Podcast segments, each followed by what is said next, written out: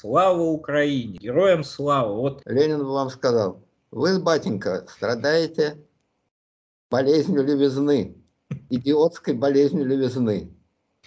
Вы, батенька, не понимаете, что ахи важно в этот момент проявить дьявольскую уступчивость и отступить на один шаг, для того, чтобы потом разбежаться и прыгнуть вперед на два шага. Это вот и есть реальная большевистская тактика. А революционная фраза, герой революционной фразы, это совсем не то, что необходимо для взятия власти.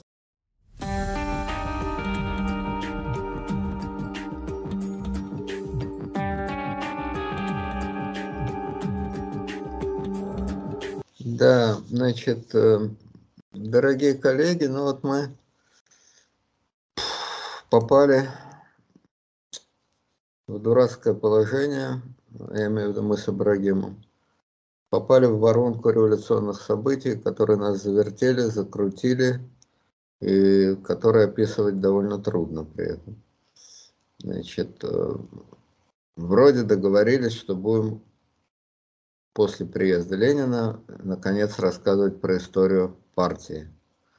Но это невозможно делать вне все-таки общего контекста, вне истории страны, а описывать историю страны в 17 году, это примерно как описывать песчаную бурю с точки зрения отдельных песчинок.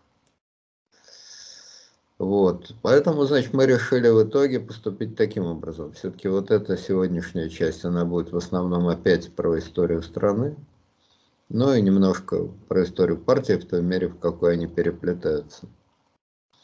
Вот, построили мы это, решили построить, построить этот хаос, упорядочить хаос следующим образом. Значит, вначале я произнесу краткое хаотическое слово – Потом об общем положении в стране, социально-экономическом, психологическом и так далее. Потом Ибрагим будет рассказывать подробно, более или менее подробно про основные события весны, лета 2017 года, если удастся умять все это в отведенное время, которое мы сами себе отвели, ну час, ну полтора, ну нельзя же там пять часов разговаривать. Полтора часа. Что удастся, то удастся. Что не удастся, перетащим в следующую программу. Значит, вот сейчас я попробую коротко с э, дистанции в 100 лет, даже уже больше, в общем, с дистанции в 100 лет – посмотреть на эти все бури в стакане воды, которые происходили в России в 17 году. Значит, если у кого-то есть впечатление, что в 17 году имела место политическая борьба между отдельными политическими силами, ну, допустим, экстремисты-большевики – и временное правительство, то это абсолютно, абсолютно не соответствует действительности. Это как, значит, если представить себе пожар э, в публичном доме и описывать его как, значит, э, целенаправленные э, действия клиентов, которые быстро надевают брюки, и девушек, Э, которые также быстро значит, надевают юбки и движутся к двери. На самом деле, как вы понимаете, пожар в публичном доме – это нечто совершенно другое. Вот, значит, примерно так же обстояло дело и в России. Значит, не было в России никакой... Э, большевики были. Вот что было, то было. И это составляло огромное их преимущество, гигантское их преимущество. Вот все теории Ленина относительно организации политической партии подтвердились не просто блестяще, а подтвердились триумфально. Редко какая-либо теория так триумфально подтверждается. В чем была суть его теории? Что партия это не клуб праздно шатающихся интеллигентов, а это жесткая, авторитарная, бюрократически-мафиозная организация с железной дисциплиной, с абсолютным повиновением вождям и по возможности закрытой. Ему удалось такую партию создать, и все фантастические преимущества этой партии э, полностью проявились в 2017 году. Это партия, которая очень мало шансов имела бы в организованной политической среде, но это партия, которая имела стопроцентные шансы в дезорганизованной, хаотичной политической среде 2017 года. Поэтому большевики, можно сказать, представляли собой единственное, более или менее ясное, твердое, кристаллическое образование э, в этом супе, но не растворяющееся, а наоборот всасывающее в себя жидкости супа и только увеличивающаяся. Это закрытая партия и одновременно максимально открытая. Это мафия, вне всякого сомнения, и это мафия, в которую легко войти. Открытая мафия. Вот такое уникальное социальное образование. Еще раз, я знаю, что многих раздражают мои вечные панигирики Ленину. Я и сам бы рад их не произносить. Но что делать? Факт – прямая вещь. А я сегодня буду очень ругать Ленина, потому что он сегодня будет совершать одну глупость за другой и одну ошибку за другой. Вот. Ну, Не с первого раза у него получается. Вот и хорошо. И адвокат, и прокурор.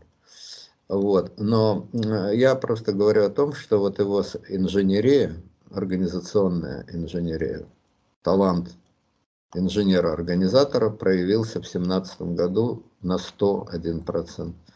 Кстати сказать, э, его эпигоном в этом деле э, был, конечно, Гитлер. Очень похожая ситуация России 17 года и Германии 32-33 годов. И в Германии было меньше хаоса, но тоже вполне достаточно хаоса. И в этом все возрастающем хаосе, единственным твердым, единым, неделимым и одновременно расширяющимся образованием – была калька с большевистской партией, то есть э, НСДАП. Тоже Гитлер делал массу глупостей, массу ошибок, массу позорных ошибок. Но это не имело никакого значения, потому что если у вас есть золотой ключ, только не немецкий денежный, а стратегический, золотой ключ, стратегически правильное решение, то в условиях хаоса любые ваши глупости, любые ваши ошибки, вполне неизбежные а, в ходе политической борьбы, они тут же перекрываются тем, что у вас есть универсальное решение. Мы, твердое,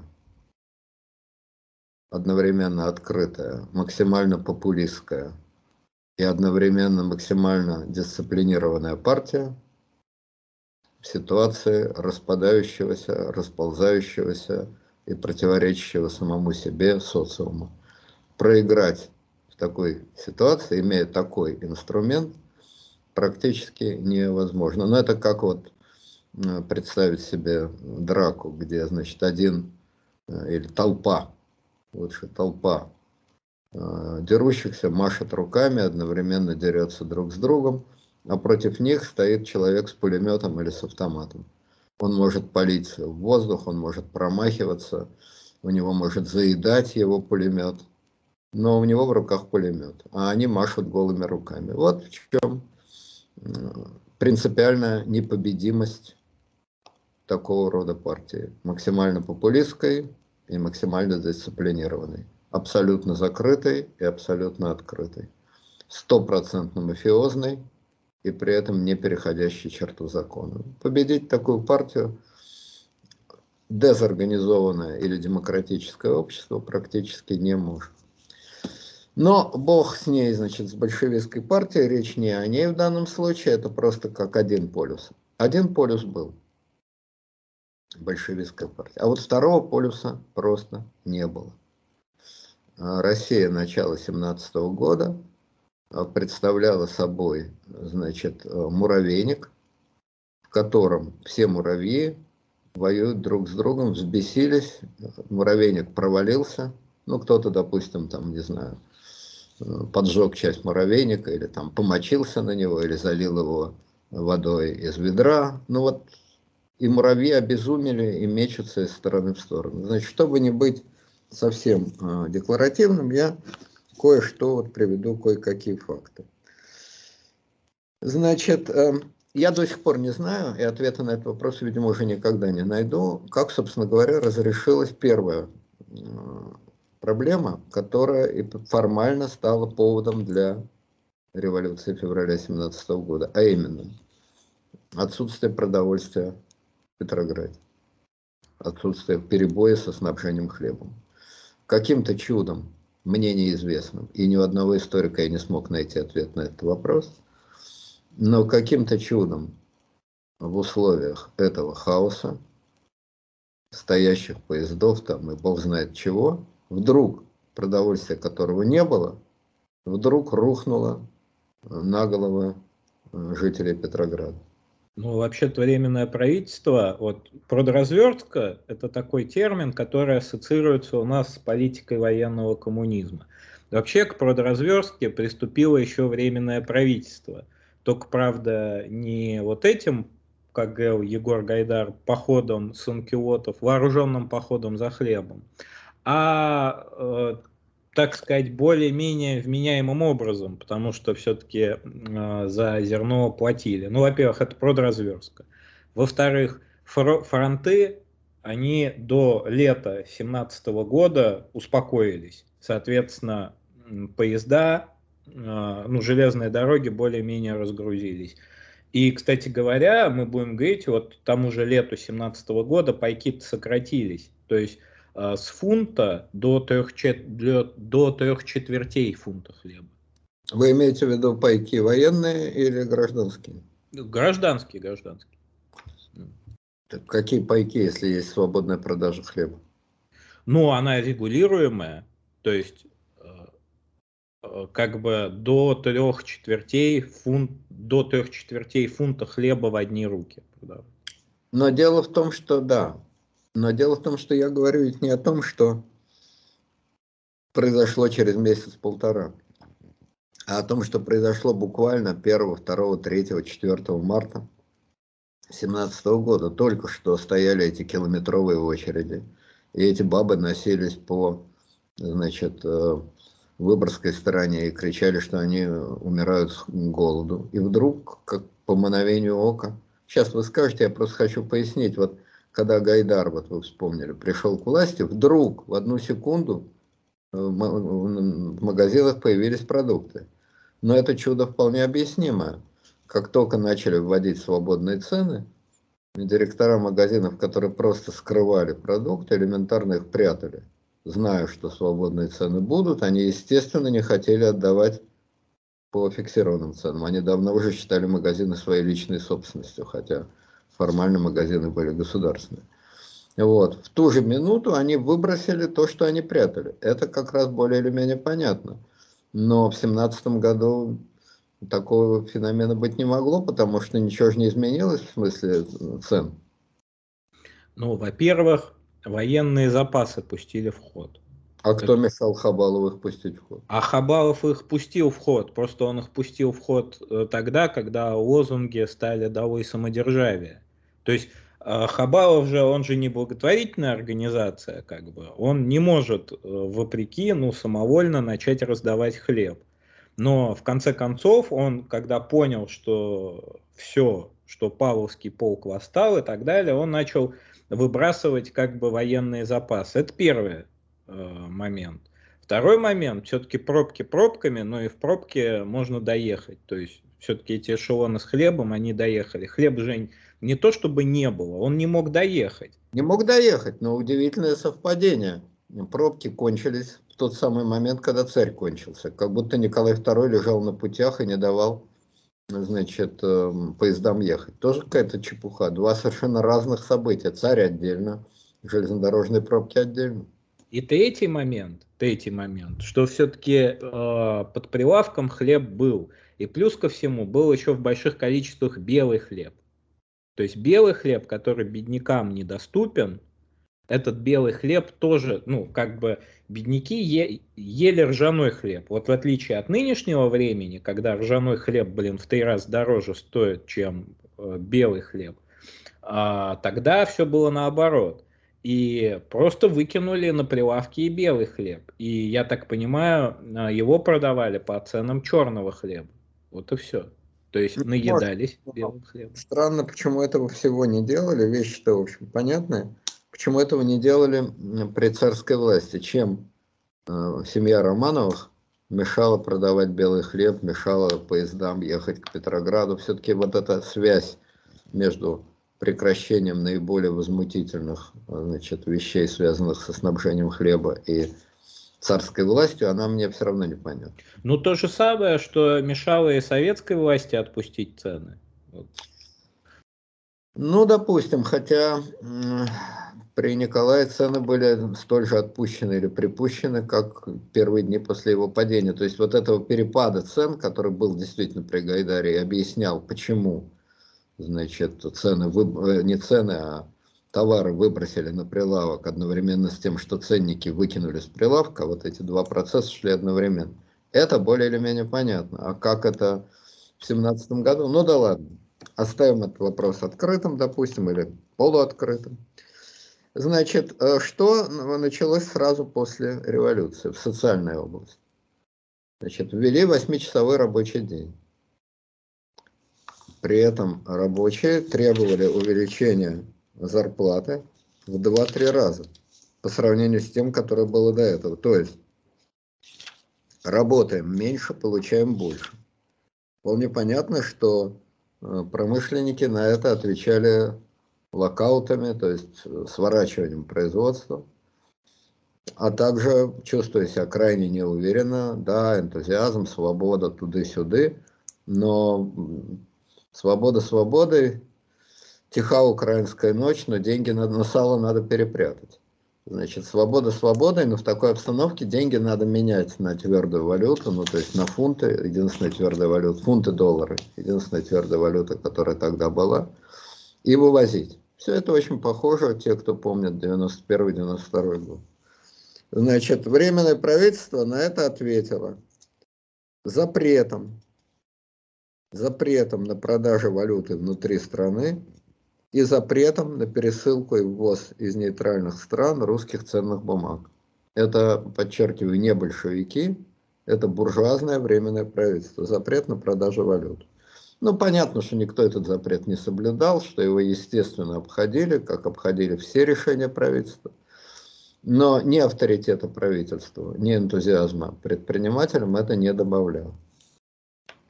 Дальше, значит, правительство подняло ставку налогообложения с 12,5 до 30,5%. Но из обложения были исключены доходы не превышающие тысячу рублей в год. Это, кстати, уже говорит о том, насколько обесценился рубль, потому что тысяча рублей в год до 2014 года это был очень высокий доход по России. А в 2017 году это был уже минимальный доход. Опять же, понятно, что никто эти налоги платить не собирался, но это только не высокие, не собираемые налоги, это только лишний раз говорило о степени управления экономикой. При этом, значит, Коновалов, министр торговли и промышленности, еще раз напоминаю, Александр Иванович Коновалов, один из крупнейших русских текстильных магнатов, вот, э, мультимиллионер и так далее, он выступил с предложением, что надо установить потолок прибыли и, демонстратив, и даже демонстративно отказаться от них. Нечто похожее на Э, ту клятву дарения, которую сейчас вот на Западе очень многие принимают. То клятву дарения это после смерти, а Коновалов предлагал умирать сразу, отказаться ну, от прибыли. Или Немцов предлагал на Черной Волге всем пересесть. Ну вот примерно так, да. Но в исполнении Коновалова это было особенно трогательно. Значит, он считал, что моральное значение проведения декрета о лимитации прибыли убедительно докажет готовность торговли и промышленности нести все возможные жертвы для общего блага. И это парализует новые требования рабочих. Надо сказать, что последняя фраза говорит о том, что Коновалов был или не в своем уме просто, что типично для того времени, или человек до такой степени наивный, что уму непостижимо, как он мог управлять фабрикой и вполне успешно управлять. Но естественно, что предприниматели ответили на это очень просто. А рабочие тут же начали увеличивать все новые и новые требования. Значит, при этом, что тоже характерно для революционного времени, значит, производительность труда резко упала, производство резко упало, а прибыли при этом выросли раза в два. Вот как это чудо возможно, я опять-таки понять не в состоянии, но я констатирую факт.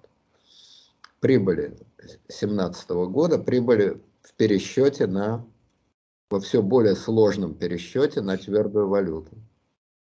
Эти прибыли вырастали в два раза.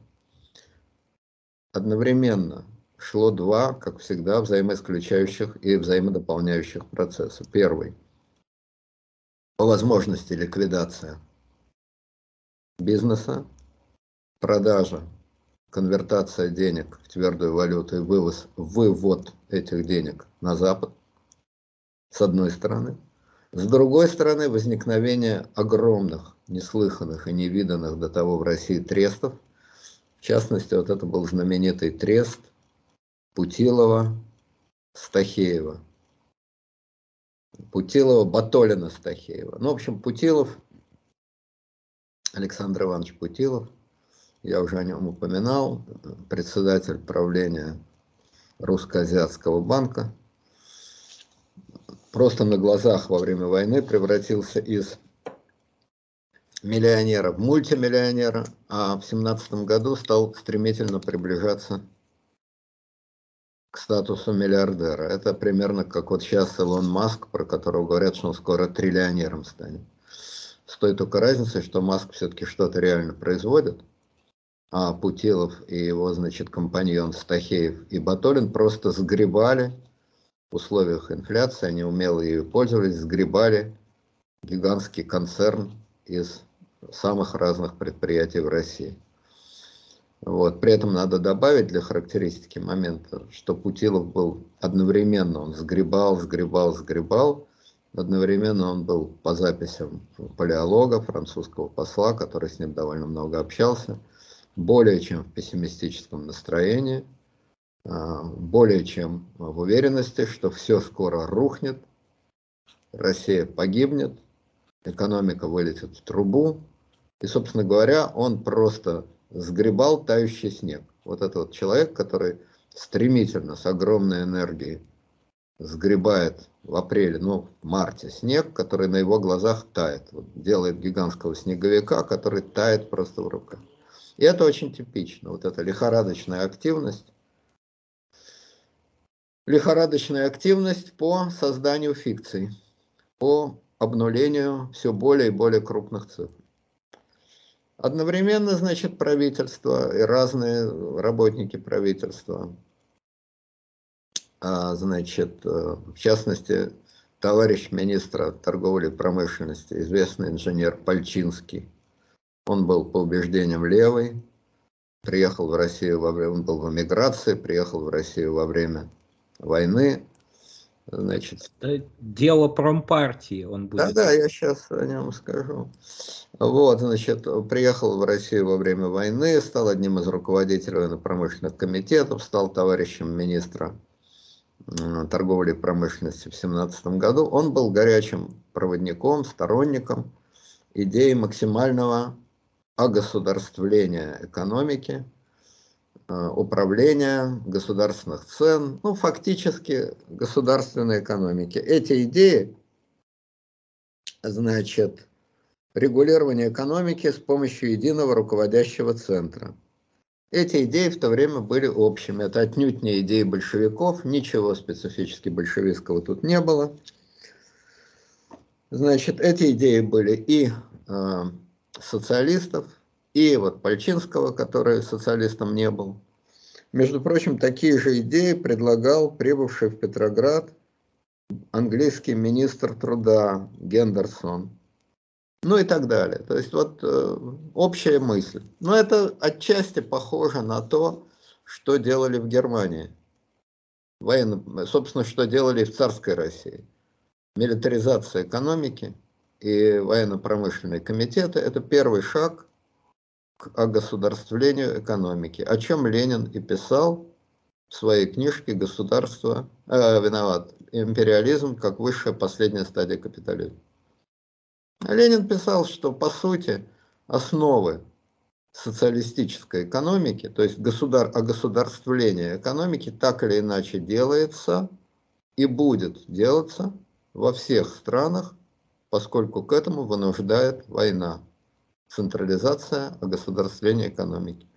Просто в условиях, когда во главе государства стоит буржуазия, это плохое государствление, буржуазное государствление в интересах класса буржуазии, а когда во главе страны будет стоять пролетариат, это хорошее государствление, пролетарское, социалистическое.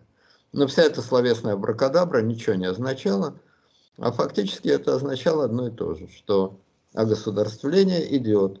И просто когда большевики захватят власть, они его окончательно затвердят, зацементируют, как выражается Медведев, отольют в граните. И это будет ихнее значит, э, социалистическое государствление. Но оно шло бешеным темпом. Э, легко понять, что если такое творилось в городах, что происходило в деревне. Я не располагаю этой статистикой, но понятно, что захваты, самовольные захваты имений, помещичьей собственности, это было явление повсеместное. И ничего с ним поделать Временное правительство, конечно же, не могло. Потому что что можно поделать? Полиции нет. Посылать войска, а войска это те же самые крестьяне. Войска-то это кто? те же самые крестьяне в солдатских шинелях. И они будут стрелять в крестьян, что ли? Вот. При этом, значит, еще одна радость, которая была в стране, это выборность офицеров.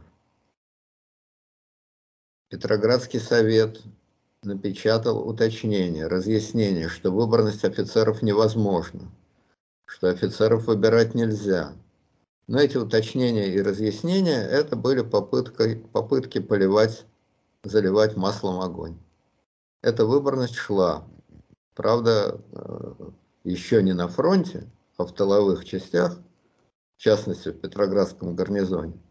Но она имела место быть. При этом от великого ума Временное правительство издало еще один замечательный приказ – что части Петроградского гарнизона выводиться на фронт не будут, а останутся в Петрограде. То есть абсолютно деморализованные, разложившиеся войска, которые показали, на что они способны, убивая командиров и сбрасывая власть, останутся в городе Петрограде. Мотивировало это временное правительство тем, что если их вывести, то может победить контр революция. Что это такое, кто это такие, как они кого-то победят, не уточнялось. Это вот э, такие очень коротенькие. Да, и еще об этом, я думаю, потом Ибрагим более подробно расскажет. Окраины тоже не зевали. Окраины тоже не зевали. Ну, Польша вообще была захвачена немцами, а Польша уже разговора не было. Значит, э, в Закавказье страшно активировались местные сепаратисты, которых до этого и слышно не было. А, значит, но главная проблема была не в Польше и не в Закавказье. По-моему, Прибалтику, насколько я понимаю, немцы тоже захватили или нет, не могу сказать. Об этом расскажу, да. Ригу да. взяли. Вот, но главная проблема была, как всегда, естественно, не Закавказье и не Польша, отрезанный ломоть, а главная проблема была, естественно, та самая Украина. Украинский вопрос встал в полном объеме, страшно активировались украинские сепаратисты, о которых при царе, естественно, слуху не было. Появилась Центральная Рада, и фактически Украина, которая формально 100% входила в состав России, уж непонятно чего, Российской империи уже не было, Российскую республику еще не провозгласили, ее провозгласили, по-моему, где-то чуть не в сентябре 17 года, если я не ошибаюсь. Ну, в общем, короче говоря, формально Украина полностью входила в состав России, разделялась на губернии, то есть с юридической точки зрения не изменилось ничего. Ну, смотрите, насчет Украины, там третий универсал Центральной Рады. Для начала появилась Центральная Рада, которая какие-то универсалы издает. Ну, об этом я расскажу. Ну, в общем, после Октябрьской революции... А? После Октябрьской революции, как бы, Ленин что сделал? Ленин признал украинскую независимость, но не признал Центральную Раду, потому что он как бы провозгласил лозунг самоопределения народов, но Украину отпускать ему по понятным причинам не хотелось. То есть э, формально верно, на деле издевательство. Он и сказал, что хорошо, я готов, чтобы Украина отошла, но вот Центральная Рада идите нахер. Хотя э, Винниченко, там, Петлюра, это же социал-демократы, вроде как и тут и расхождений быть не должно. И Ленин провозгласил в Харькове автономную советскую, ну, в смысле, другую украинскую власть, и пошло-поехало. Ну, это ладно, но самый первый вопрос, а что такое вообще Центральная Рада? При царе ни о каких Радах и ни о какой Украине вообще не могло быть и речи. За разговоры о самостоятельности Украины отправляли на каторгу точно так же, как при советской власти. Попробовал бы кто-нибудь заикнуться о независимой Украине, отправился бы в лагеря. А в 17 году откуда-то появилась какая-то никому неведомая Центральная Рада и стала очень рада. А между прочим, появилась она примерно так же, как появился Совет, как Совдеп появился. Понятно. Вот, значит, теперь что касается, значит, политической ситуации. Значит, все партии правее э, кадетов исчезли. Причем они исчезли так быстро, что они даже не самораспустились. Собственно, просто взяли и исчезли. Формального решения о самороспуске у них не было. Просто исчезли и все. Они составляли добрую половину, их значит, э, члены составляли добрую половину Государственной Думы. Они просто испарились. А, смотрите, они не полностью испарились. Дело в том, что уже после Корниловского мятежа будет а, там сначала государственное совещание, потом предпарламент, туда приедет ни много ни мало Родзянко, вообще-то говоря, и все вот эти деятели. То есть они, вот, ну, как Григорий Алексеевич реинкарнируют. Но они вообще все Григорий Алексеевичи в основном. Ну, да, вот это вы очень правильно сказали. Представьте себе, Россию, которой руководят 100 Явлинских. А, естественно, которые заняты главным образом тем, что Григорий Алексеевич Явлинский вцепился в волосы Алексею Григорьевичу Явлинскому, а рядом между ними, между их ногами, путается еще там Алексей Геннадьевич Явлинский, а э, за зад, значит, его кусает Геннадий Алексеевич Явлинский. Вот эта вот куча мала, достаточно точное изображение э, политической элиты России, за исключением, опять же, большевиков, это вот довольно точное изображение, значит, российской политической элиты. Вот, значит, э, самая крупная партия, партия эсеров. Наиболее авторитетным человеком в этой партии был Чернов, Виктор Михайлович Чернов. Теоретик там, то все, пятое, десятое. Значит, его э, уважаемые коллеги э, характеризовали его так. Чернов с прибауточками и стишками, с особой, порой плотоядной ужимочкой, стремился всучить лежалый товар. Об этом, значит, писали его коллеги по партии. Обожаемый, значит, э, Путиным философ Ильин, который тогда никакого значения не имел, но крутился очень активно в этой среде, он, значит, писал, первая задача нашей политики, нашей, то есть тогда он был эсером, сейчас разоблачить Чернова в глазах Керенского, а если Керенский не поймет, то разоблачить Керенского в глазах России. Вот это, значит, занятие всех этих Ильиных больших и малых а, в семнадцатом году. Да? Значит, а, член ЦК партии эсеров пишет, громадное большинство нашего ЦК или дрянь, или ничтожество. Интересно, в чем разница между дрянью и ничтожеством? Все у нас, в нашей партии, построено на обмане.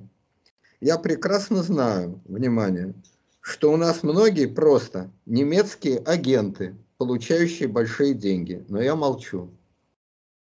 Вот тебе золотой немецкий ключ большевиков. Это один из членов ЦК партии эсеров, еще раз подчеркиваю, говорит про эсеров, про лидеров эсеров. Между тем, в партии эсеров было 300 тысяч человек. В партии большевиков, для сравнения, было 70 тысяч человек. А, значит, что касается меньшевиков, то тут вообще говорить не о чем, потому что у них был десяток лидеров – от Плеханова. Плеханов занимал крайние правые позиции, крайний оборонец, э, до, значит, Мартова, который считался самым крупным теоретиком партии и скорее был левых взглядов. При этом Мартов имел, по крайней мере, абсолютный моральный авторитет, потому что он был чуть не единственный, кого не в чем было в личном плане упрекнуть, ни в денежной недобросовестности, ни в интригах, ни, значит, э, в каких связях с немцами, там, еще с кем-то. Моральный авторитет он имел. Перо у него было превосходное. Один из лучших э, русских публицистов. Образованный марксист. Но руководить чем бы то ни было, кроме своего пера, он органически не мог. Никакой организационной работой он никогда в жизни не занимался. И единственное, что он умел делать очень хорошо – это с моральных позиций разоблачать всех других членов ЦК меньшевиков. А два других, значит, э, популярных меньшевистских лидера, Либер и Дан. А Ленин их называл либерданы. И вот это словечко либерданы, оно вошло, так сказать, очень широко. И вот все говорили либерданят, опять либерданят. Вот это вот довольно точное определение того, чем занималась партия Э, меньшевиков. При этом там были люди, которые пользовались действительно большим авторитетом. Это, значит, Чхидзе и Церетели. А, значит, э, Чхидзе был председателем Петроградского совета, а Церетели, насколько я понимаю, был председателем ВЦИКа, первым председателем ВЦИКа. Вот. Церетели, между прочим, был из княжеской фамилии Церетели. Значит, э, интересный тоже такой факт, что кто слушает, заметили, вот Либерданы, э, значит, Мартов, Церетелич, Хиидзе. А русские люди там вообще были в этой компании? Ну, Или... Мартов, Цедербаум. Цедербаум, да, Мартов, Цедербаум, Либерданы, значит, э, Чхидзе, Церетели. Вот. А русские люди там попадались или нет? Плеханов. Да, значит, действительно огромный процент евреев и, как ни странно, грузин э, в руководстве социалистическими партиями, он действительно производил крайне неприятное впечатление. Но, с другой стороны, их уж точно никто не назначил. Их выбрал, так сказать, народ. Но народ их никуда не выбирал, естественно. Их выбирали те самые советы. Ну, Волков, Суханов, это все тоже авторитетные меньшевики. Хотя ну, Суханов это, наверное... Это вы зря. Суханов это, это... Псевдоним, да? Конечно. Суханов это гиммер. Все, понял. Да. Ну, Волков. Человеком довольно трудно. Вот, нет, то, что в России попадались и русские политики тоже, в этом никаких сомнений нет. Например, Временное правительство сплошь состояло из русских людей и Чернов, и Керенский, и Коновалов, э, и Львов, э, уж никак не псевдонимы, чистейшие люди, без малейших этих самых. Но руководители социалистических партий, значит, я специально интересовался этим вопросом, а, значит, э, в первом в ЦИКе, Всероссийском Центральном Исполнительном Комитете, выбранном на первом съезде Советов в июне значит, 17 -го года. В первом в ЦИКе евреев было где-то процентов 20. Это на самом деле много, конечно, если учесть, что общая доля евреев в населении империи составляла где-то 3-4%. Это много. Но если вы возьмете от населения Петрограда, э, то в Петрограде было евреев уже 5%, потому что бежали из значит, э, прифронтовой полосы и так далее. Но дело совершенно не в проценте от общего населения. Просто обычная история. Евреи активны. Э, это общеизвестный факт. Не всегда эта активность им на пользу, то есть им, как им, евреям, как э, этносу, не всегда на пользу. Но кто думает об этносе, думает о себе. Вот. Э, евреи активные, суетливые, не всегда организованные, скорее дезорганизованные, но зато хорошо значит, держатся на первых ролях. Вот. И в ситуациях разлома-перелома они действительно оказывается э, в первых рядах. Потом, когда требуют долива пива после отстоя пены, они уходят. Ну, так было, мы это видели все в 90-91 годах. Вот, допустим, первое поколение, э, так сказать, олигархов. Это были практически сплошь вот эта семибанкирщина. Березовский, Гусинский, Ходорковский, Смоленский, Фридман и примкнувший к ним Потанин. Ну, Элик Перов еще. Вот. Вот, но затем, э, по мере, значит, оседания пыли, они исчезают, и более такое, более консервативное, более консервативный состав появляется. Вот, все эти Березовские, Гусинские, Смоленские, они исчезли, остался один Фридман. Ну, примерно аналогичная картина была, если вы проследите, значит, состав ЦК той же большевистской партии. В семнадцатом году э, в составе ЦК была треть э, евреев, а уже, значит, к тридцатому году где-то 10-15%. Ну, а после 1937 года они вообще исчезли. Ни о каком, значит, э, абсолютном большинстве никогда говорить не приходилось. Это антисемитская сказка. Впрочем, вполне понятная, потому что, естественно, фамилия Либердан запоминается лучше несуществующая фамилия Либердан, запоминается лучше и как-то врезается в память острее, чем фамилия Коновалов. И аналогично, значит, э, Березовский намного более заметен, чем Тихарь Потанин, который вообще никуда не вылезал, нигде не возникал, придумал схему залоговых аукционов и тихо ушел. И все эти залоговые аукционы полностью ассоциируют, естественно, с Березовским, с Гусинским, который на них вообще ничего не получил. Вот, ну и так далее. То есть здесь э, два феномена. Во-первых, заметность людей с э, нерусскими именами и нерусскими внешностями, и очень таких шумных.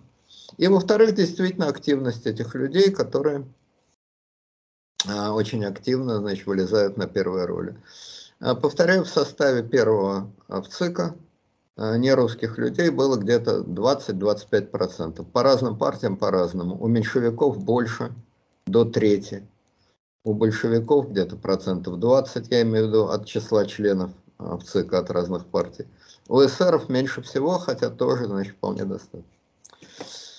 Ну вот, значит, пока эти явлинские развлекались, значит, тем, что э, проклинали, разоблачали, поливали грязью друг друга – да, кстати, большую активность проявляли анархисты, о которых тоже, значит, Ибрагим потом расскажет, по-видимому.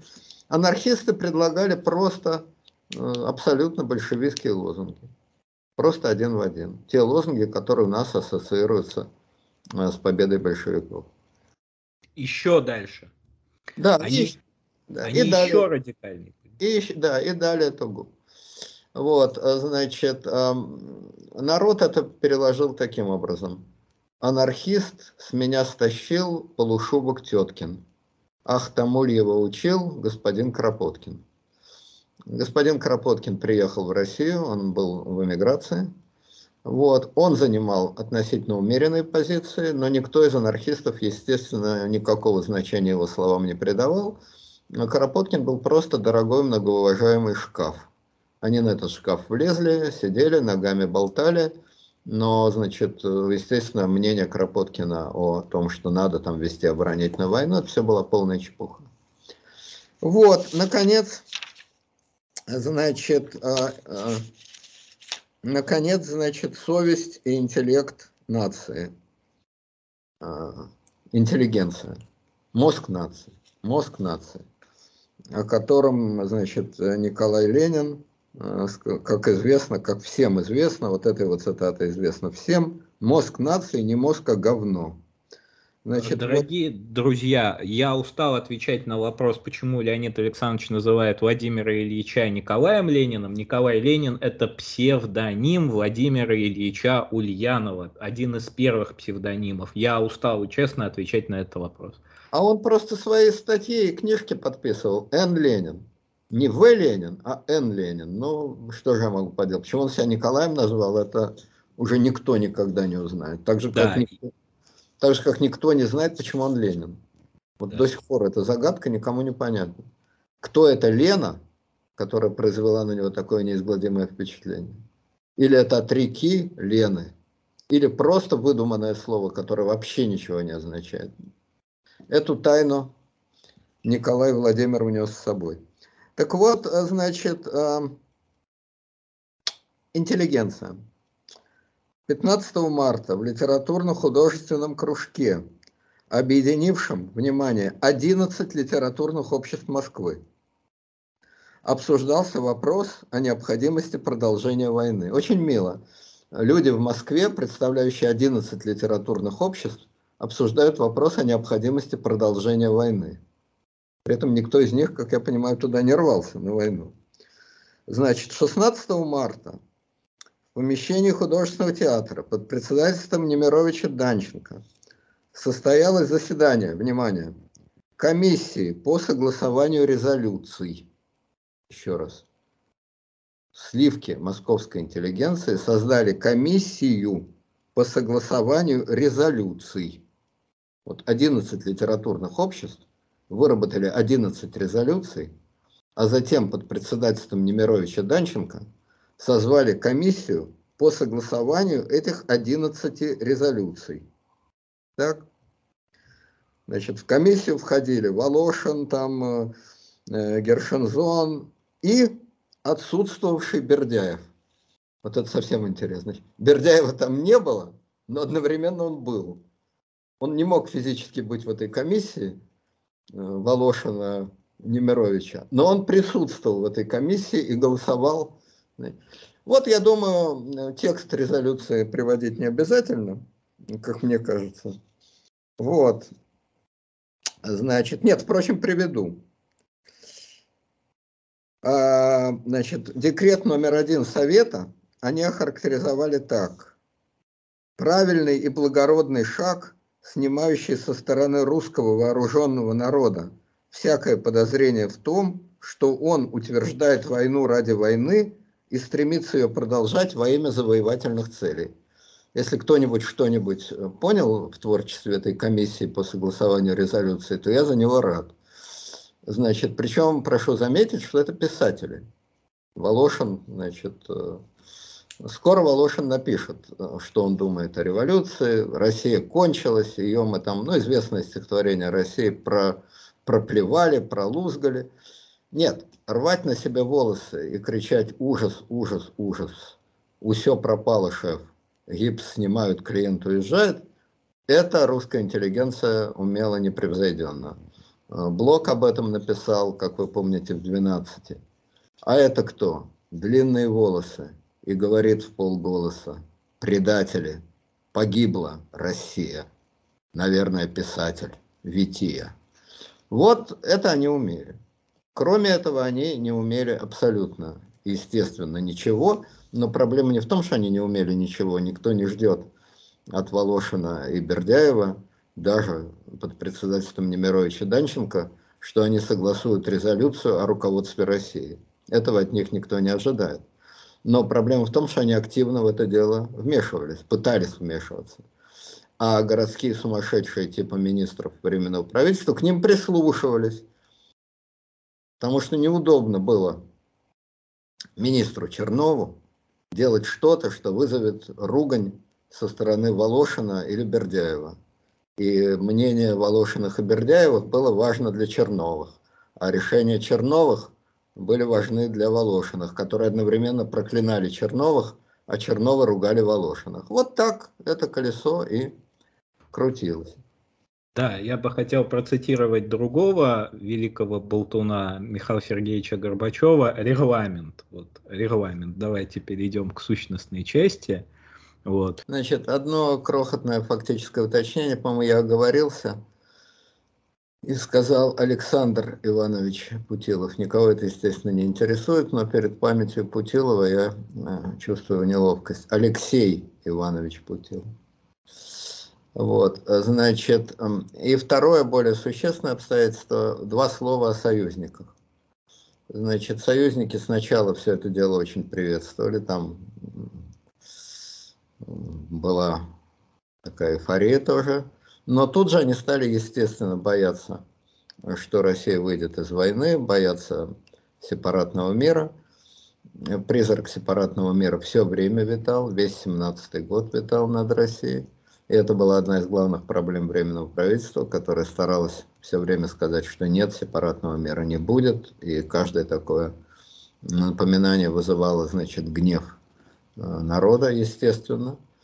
А с другой стороны, значит, эм, были проблемы, потому что Временному правительству, вопреки вот конспирологии, которая сейчас очень принята, согласно официальной, ну почти официальной российской конспирологии, но не мог же русский народ устроить такое безобразие, как революцию. Естественно, это устроили англо-французско-американская агентура, масоны там и так далее. Так вот, эм, англичане и американцы, о французах вообще речи не было, они денег не давали во время войны. А англичане и американцы резко снизили значит, э, выделение кредитов и займов для правительства, по понятной, для временного правительства. А, по понятной причине, потому что они не верили в его надежность, а терять деньги они не хотели. А в Америке, значит, которая считается главным организатором революции, но кто не знает, что революцию организовал банкир Билл Гейтс, он же Сорос, а, значит, в транскрипции 17 года Джейкоб Шиф, вот этот самый Шиф, организовал революцию в России. Этого не знает только тот, кто не знает, что Билл Гейтс чипирует сегодня весь мир с помощью вакцин. Так вот, я не знаю, много ли денег дал Джейкоб Шиф временному правительству. Но, например, э, банки Рокфеллеров просто эти деньги давать отказывались. Э, без всяких значит, экивоков там писали, что поскольку в России к власти пришли социалисты и евреи, то деньги им давать совершенно бессмысленно, все равно потеряем. Вот. Таким образом, значит, версия о жидомасонском э, заговоре против России только упрочивается, потому что известно, они народ хитрый, говорят, не дадут, а тайком формально, конечно, Рокфеллеры денег не давали, а фактически они наверняка чемоданы с золотом гнали в Петроград. Вот, значит, э, такое отношение к Временному правительству было на Западе. Ну и последнее, самое последнее, это главная вообще проблема, главное несчастье э, и Временного правительства, и Советов, и вообще всех деятелей 17 года. Они, с одной стороны, яростно разоблачали войну и постоянно говорили, что война не может вестись ради захватов, ради того, ради сего. Надеялись в своей интерпретации на то, что пролетариат на Западе, э, то есть в Германии, где на Западе? В Германии остановит свое правительство. Это не Ленин, не Ленин. Это эсеры, это меньшевики, это анархисты, это отчасти даже само временное правительство. Вот, с одной стороны, они разоблачали войну и надеялись на то, что германский пролетариат – скажет свое веское слово. И, кстати, это было не чистое безумие. Действительно, Липкнехт действительно вел абсолютно героическую работу в Германии э, против войны, за которую его и убили, правда, уже после немецкой революции. Вот, но это была их центральная идея, что немецкий, значит, пролетариат, немецкий народ остановит э, войну. А с другой стороны, они продолжали повторять, что война должна продолжаться, мы не можем изменять союзникам, мы не можем значит, э, оголять фронт и так далее. Формально эти две идеи друг другу не противоречат. Но фактически они полностью в сознании солдата исключают, конечно, одно другое. Если война захватническая, если война преступная, если война ведется до того момента, когда германский пролетариат наконец ее остановит, то я за это должен подыхать вот сейчас, не дожидаясь победы пролетариата и не дожидаясь мира. Извините. Извините. Война за Бога, царя и Отечества? Ну, ладно война за защиту России от иноземного захватчика, ладно. Ну вообще война есть война, вот как э, в фильме Мюнхгаузен. Война это серьезно, война есть война. Я дерусь, потому что дерусь. Но как только начинаются сомнения, все, какой что, дурак что ли, подыхать.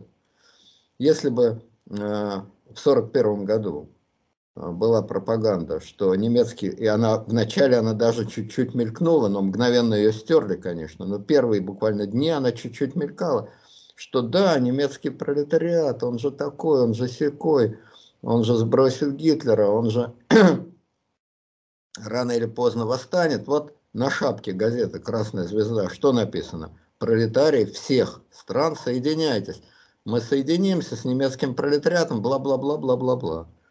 Если бы такая пропаганда в 1941 году была, то немцы бы, конечно, были в Москве уже в августе. Вот. А в 1917 году такая пропаганда шла непрерывно со стороны правительства. Да, никаких аннексий, никаких контрибуций, никаких захватов. Мы воюем только до момента, когда все страны, все народы, как писал великий поэт Центральной Рады, когда народы страсти позабыв, в единую семью соединятся. Вот до этого момента мы воюем. Но извините, так воевать, ну вот, не научены люди, не умеют они так воевать. Война предполагает ненависть, слепую ненависть к врагу, желание его убивать и тому подобное. Если этого нет, а мы воюем так временно, вот временное правительство, возможно, ненадолго – а вот временная война, все понимают, что война штука временная. Но это так вообще. А вот если говорить, что мы ведем временную войну, ну извините, временных войн не бывает. Война бывает до смерти. Или ее нет вообще. Вот это была центральная проблема, об которой билась эта несчастная русская общественная мысль и не могла ее пробить. И только радикализм большевиков, который прямо ну, тоже не прямо, чтобы в тюрьму не сесть, но фактически, откровенно говорили, войне конец, только этот радикализм мог в такой ситуации перевесить. Да. А, я сейчас попробую, вот как, э, опять же, Михаил Сергеевич говорил, согласно регламенту, вот, а, как-то ужать всю фактуру. На самом деле, то, что говорил Леонид Александрович, это очень важно, потому что это общий Э, общее настроение времени, общий дух времени, который в одинаковой степени влиял на всех. И тем временем, а вообще фраза «тем временем» будет звучать вот очень-очень-очень часто. Вот тем временем был созван первый Всероссийский съезд Советов рабочих и солдатских депутатов в Петрограде в здании первого кадетского корпуса на Васильевском острове. Вот зачем он был созван? Идея э, этого созыва была очень простая и по-своему гениальная. Э, ну, она, правда, не сработала. Что временное правительство, оно висит в воздухе. И это, очевидно, было не только, э, так скажем, э, депутату Радзиховскому, но и всем другим бывшим депутатам Государственной Думы. То есть они понимали, что правительство его нельзя противопоставлять совету, его нужно советом подпереть. Потому что висеть в воздухе оно может только в одном случае, если оно находится в состоянии свободного полета. То есть оно летит, сидит на стуле, вместе, ну, летит оно, в общем, в кроличью нору. И это было понятно, и начало лететь в кроличью нору, оно не с нотами Милюкова, а с момента своего созыва. Вот оно летит в кроличью нору, и мы поставим такое перекрытие в виде первого съезда Советов. И, по идее, все было бы ничего, но одновременно с этим, тем временем, как бы, было объявлено июньское наступление. То есть это произошло почти одновременно. Первый Всероссийский съезд Советов произошел 16 июня по новому стилю. А... Открылся.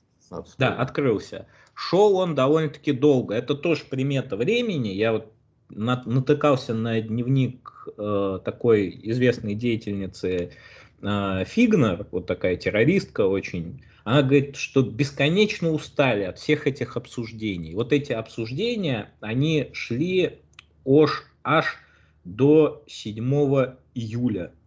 То есть месяц почти обсуждали. И оттуда первый съезд советов, вот в большевистской историографии, он известен вот этим «есть такая партия».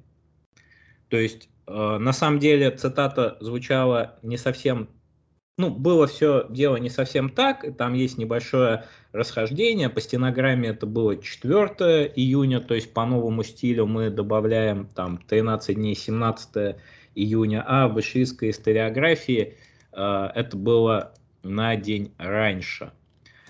Итак, э, Ленин писал, Сейчас же целый ряд стран накануне гибели и те практические меры как будто бы так сложны, что их трудно ввести, что их надо особо разрабатывать, как говорил предыдущий оратор, гражданин-министр почты телеграфов, эти меры вполне ясны. Он говорил, что нет в России политической партии, которая выразила бы готовность взять власть целиком за себя. Я отвечаю, есть ни одна партия от этого отказаться не может. И наша партия от этого не отказывается. Каждую минуту она готова взять власть целиком. Смех с одной стороны, с другой стороны аплодисменты. Вы можете смеяться сколько угодно, но если гражданин-министр поставит нас перед этим вопросом рядом с правой партией, то он получит надлежащий ответ. Вот а в чем смысл вот этого есть такая партия? С точки зрения большевистской историографии считается, что вроде как э, это такой триумф Ленина, первый вот его такой возглас. На самом деле это действительно дело безумное, потому что, как я говорил в предыдущем выпуске, э, временное правительство коалиционное, оно лебедь, рак и щука. То есть э, оно блокирует сам, самое себя. Либеральная часть правительство выступает против социалистических преобразований, социалистическая часть Временного правительства блокирует всякого рода э, поползновения в сторону сохранения частной собственности. То есть вот эта формула Ленина «есть такая партия», она может быть есть только в одном единственном условии, если это диктатура. Как говорил Зиновьев, э, мы обречены, если вот мы придем к власти, на якобинскую диктатуру. А якобинская диктатура не может проводить социалистических преобразований. То есть тут доводы Зиновьева абсолютно адекватны. То есть, э, с одной стороны, как бы э, Ленин так ни много ни мало социалист. То есть он как бы претендует на то, что он будет проводить социалистические преобразования.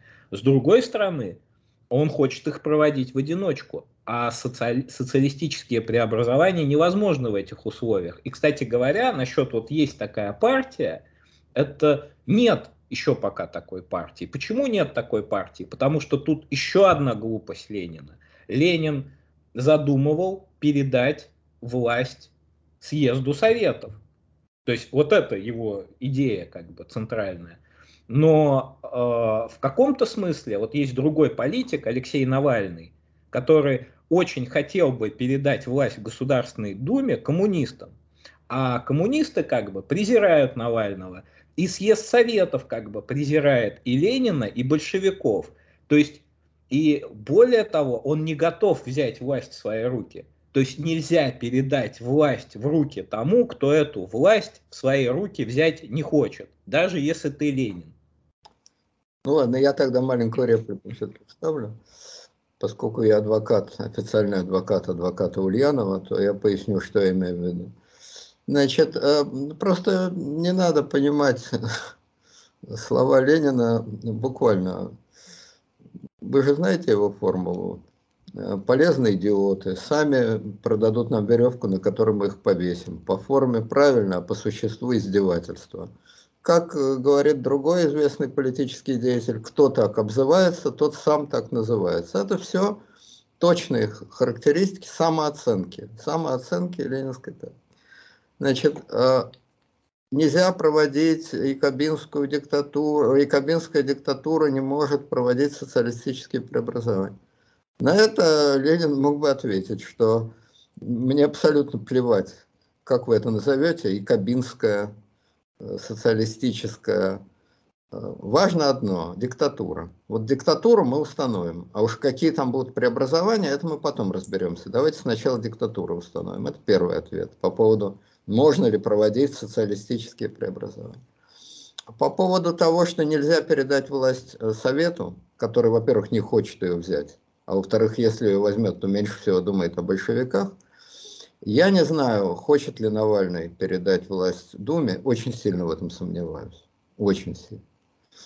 Но я думаю, что э, Ленин точно понимал, что никакому совету он никакую власть передавать не собирается. Не для того он ее берет, чтобы отдать ее совету.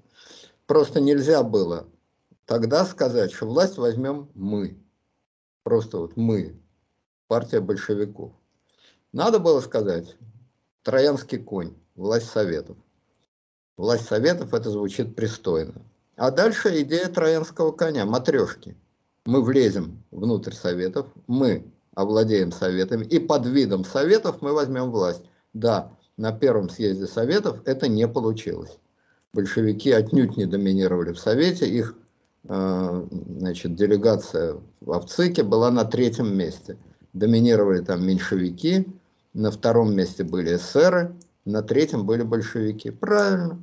Поэтому сейчас мы не собираемся своими руками таскать каштаны для меньшевиков.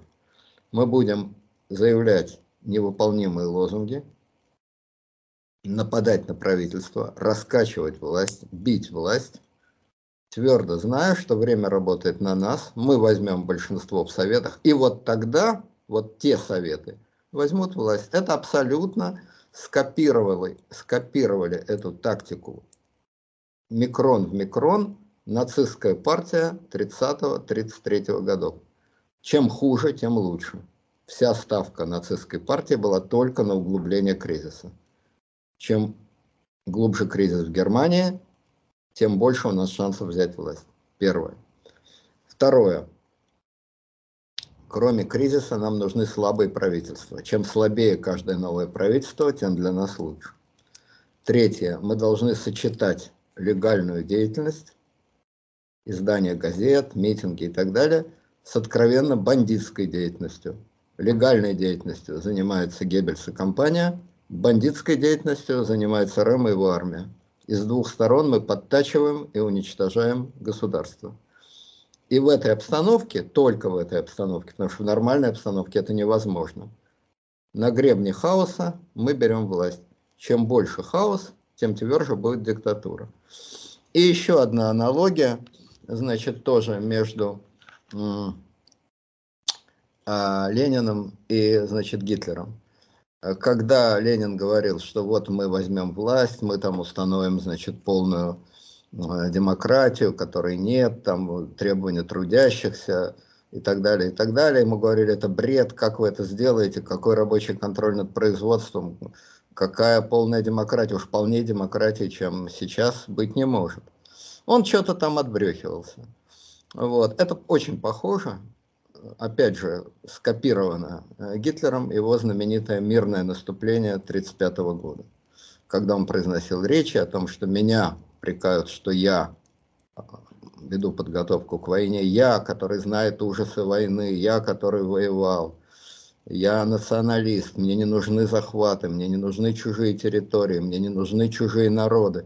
потому что захватывая чужую территорию, мы только наживаем врагов, мы только создаем неразрешимые проблемы. Нам нужно наше национальное немецкое государство. И, значит, э, англо-американская пресса, которая восторгалась Гитлером, как известно, писала, что абсолютно логично, абсолютно ясно, просто. Все его слова, очевидно, соответствуют действительности, потому что он так ясно и просто говорит простые вещи.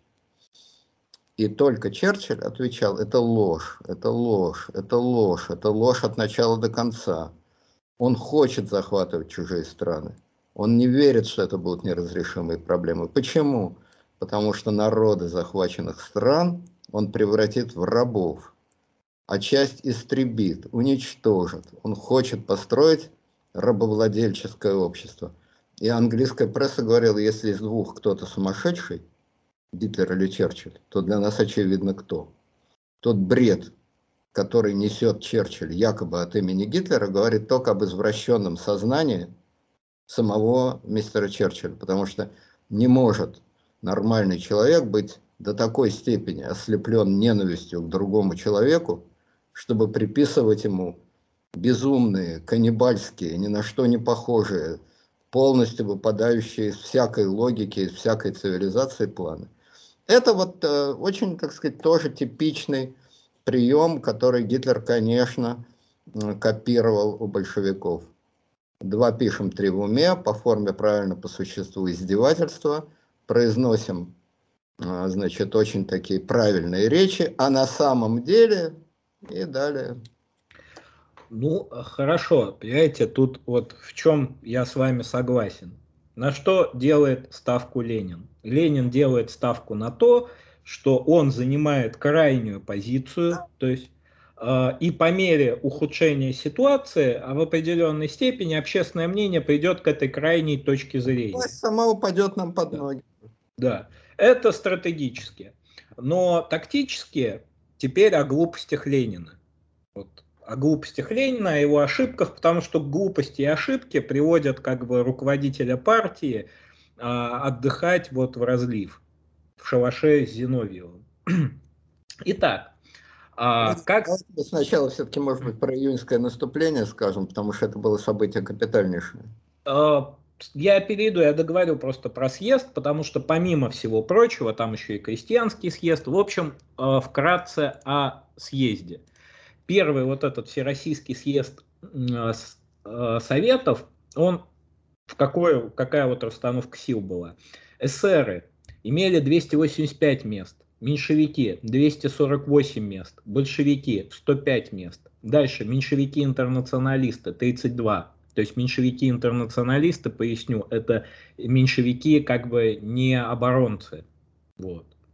А внефракционные социалисты 73, меньшевики-объединенцы 10, бундовцы 10, а, меньшевики из единства, это вот фракция Плеханова, три, народные социалисты, три, трудовики, три, анархисты-коммунисты, один. Итак, то есть большевики, конечно, там э, имели на этом съезде третью фракцию, но все-таки еще очень маловлиятельную. Теперь... 20% а, у них было, всего 20%. Да. Теперь э, какая ситуация была с крестьянским съездом. Крестьянский съезд вообще э, был тоже очень важным событием, потому что этот крестьянский съезд, он пытался опереться на так называемого мужицкого министра Чернова. То есть мужицкий министр Чернов, он э, как бы решал вопрос аграрных преобразований. Потому что, вообще-то говоря, крестьяне Тихой Сапы уже захватывали э, имение, то есть захватывали землю, а с другой стороны, как бы ситуация-то обострялась, то есть до сих пор крестьяне вынуждены арендовывать землю у помещиков. Они вообще считают это несправедливым, как бы. Они считают это несправедливым, и вот рухнуло самодержавие, появилось временное правительство, в этом временном правительстве сидит наш вот из мужиков Чернов, вот куда еще более мужицкий мужик, чем Виктор Михайлович. И что мы имеем в итоге? Мы имеем в итоге, что мы до сих пор платим арендную плату за землю, а мы вообще эту арендную плату платить не хотим, не хочем как бы. И давай-ка мужицкий министр Чернов двигай как-то вопрос. Мужицкий министр Чернов планирует двигать как-то этот вопрос и через съезд, и через правительство. И тут ему бах и удар в челюсть со стороны кадетов. Так, так, так, погодите, у нас тут священное право частной собственности. Мы же либералы? Либералы. Вы хотите раздать землю? А Чернов говорит, а вообще-то вот этой помещичьей земли ее очень мало. И э, в конце концов, ну, просто эта земля как бы будет разбазарена, и все. То есть ее поделят на мелкие наделы, и хрена мы как бы передадим эту землю крестьянам. И его блокируют э, именно либералы, то есть кадеты, которые стоят на стороне помещиков. Кадеты очень правая партия к этому моменту. И вообще витает в воздухе идея правого поворота. То есть правый поворот, которого все очень сильно боялись, что вот революция сейчас должна откатиться в момент вот термидорианского переворота. Я поясню, термидорианский переворот – это вот символ перерождения французской революции. Когда революция ровно повернулась туда же, вообще революция, надо понимать, это термин-то из космологии, то есть это вот движение планет вокруг. То есть все считали, что э, революция вот уже подходит к той точке, с которой она, собственно говоря, и началась. Но ничего подобного, потому что кризис-то обостряется, а временное правительство ничего не делает. Оно ничего не делает, соответственно, вот этого движения никакого не происходит. Происходит только радикализация, на которую, кстати, ставит Ленин. И, опять же, вот второй момент. А, есть такой меньшевик Громан меньшевик Громан. Это э, он будет более известен как бы как э, деятель Госплана СССР, там процесс союзного бюро меньшевиков, до которого мы дойдем. Но в тот момент э, он участвует в работе правительства. Владимир есть, Густавович. Да, Владимир э, Густавович Громов. Э, он пытается провести программу государственного контроля над производством. И тут опять ему в челюсть прилетает как бы от либералов. Почему? Потому что опять нарушается священное право частной собственности. Вы хотите огосударствить предприятие, но извините, у них есть законные владельцы, у которых есть законное право частной собственности. И не мытьем, так катанием, вот ограниченные какие-то меры, которые предлагает Громан в отношении как бы заводов, с другой стороны, ограниченные меры, которые предлагает Чернов, на каких-то таких компромиссных началах они принимаются. То есть там, где крестьяне тихой сапой захватили землю, э, там они от арендных платежей были освобождены. И получается, что Временное правительство допускает еще одну ошибку. То есть оно а, потворствует как бы а, произволу, проводит все не в рамках закона, потому что в рамках закона оно провести все это дело не может, потому что оно разорвано во все стороны, во все части. Но э, как бы оно дает сигнал, что что за... Ошибка, это вынужденное бессилие. Бессилие и ошибка – это разные вещи, они ничего не могли сделать. Попробуй, я говорю, попробуй, отгони крестьян. Как ты их отгонишь? С помощью армии? Но ну, армия это те же самые крестьяне. Не будут крестьяне против крестьян действовать. Поэтому во временного правительства вариантов не было. Удивительно не то, что это происходило, захват земель. Удивительно то, что это происходило не повсеместно, а относительно мало. Я думаю, что это еще инерция, инерция привычки к соблюдению хоть каких-то законов действовала. Когда эта инерция отпала, они просто стали захватывать все подряд в семнадцатом году еще в значительной степени все держалось на инерции легитимности. В один день ее не разрушишь. А так, фактически чем бороться могло правительство? Ничем. И теперь опять мы возвращаемся к Ленину. Вот дело такое. Ленин у нас занял крайнюю позицию, и вроде как власть ему должна упасть сама в руки. Шиш. Есть анархисты. Анархисты 10 а, июня по старому стилю, опять же, прибавляем там 13 а, дней, а, во главе с Блейхманом в составе 75 человек захватывают особняк Дурново и провозглашают идею свержения временного правительства. А Дурново особняк это где? Я вот всегда интересовался. Вы, наверное, знаете адрес. Особняк Дурново это получается Свердловская набережная ныне. Часто такое, а тогда это как же было? Свердловской же быть не могло, естественно. Ну, э, это получ... получается э, на берегу реки Охты находится. То есть, а, угу. да.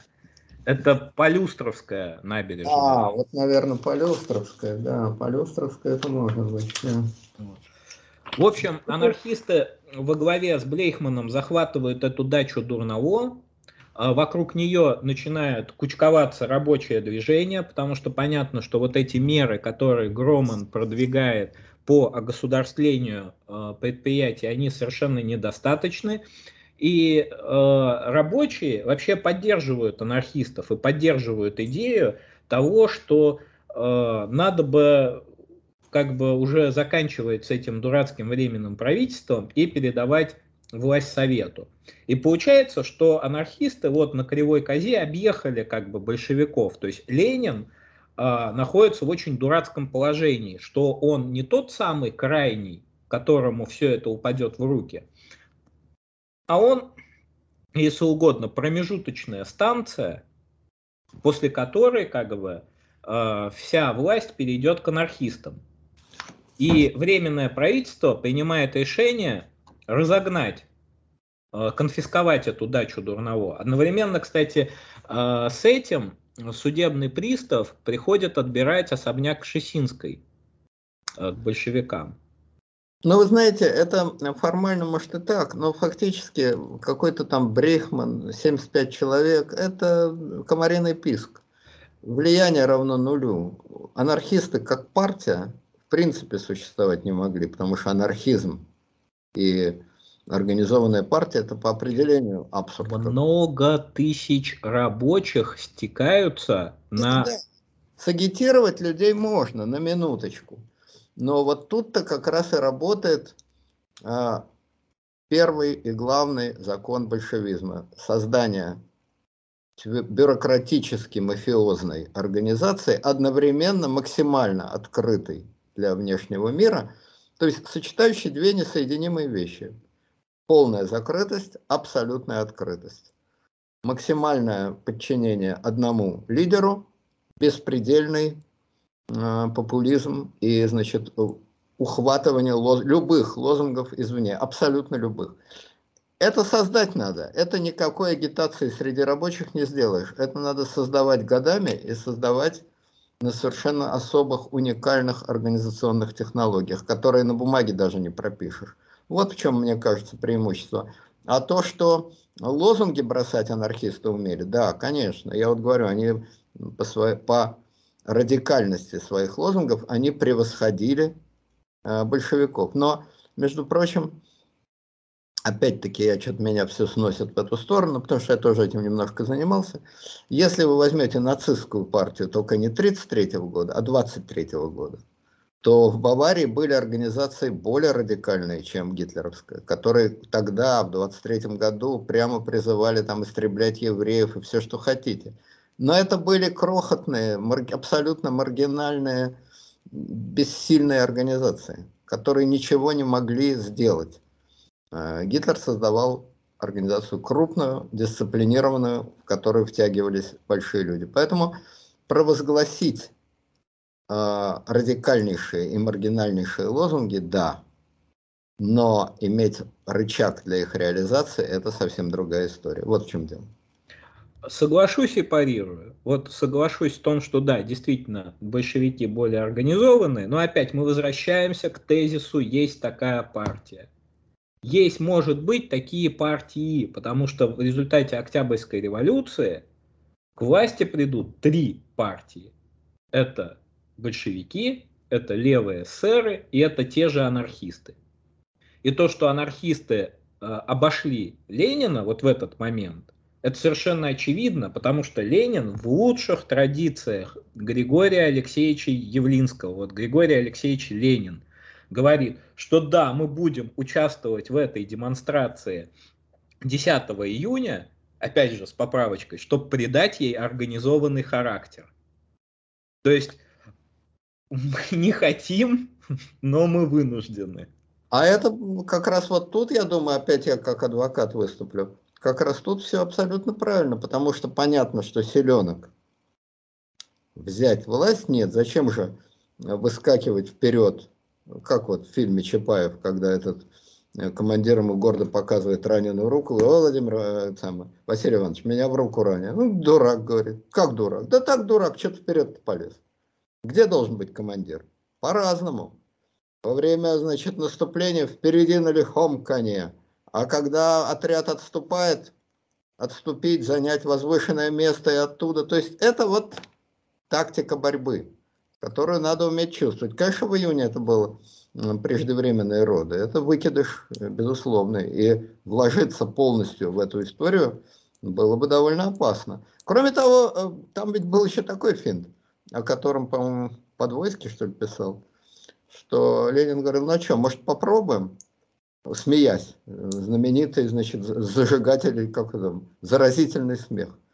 Смеясь, может попробуем? Потом сам себе отвечал, нет, на этот раз ничего не выйдет, но попробовать надо. Это опять вот эта тактика бить, бить, бить, совершенно не боясь, не рассчитывая на мгновенный успех и совершенно не боясь ответки. Что ответки, во-первых, не будет, во-вторых, ответка все равно всегда неизбежна.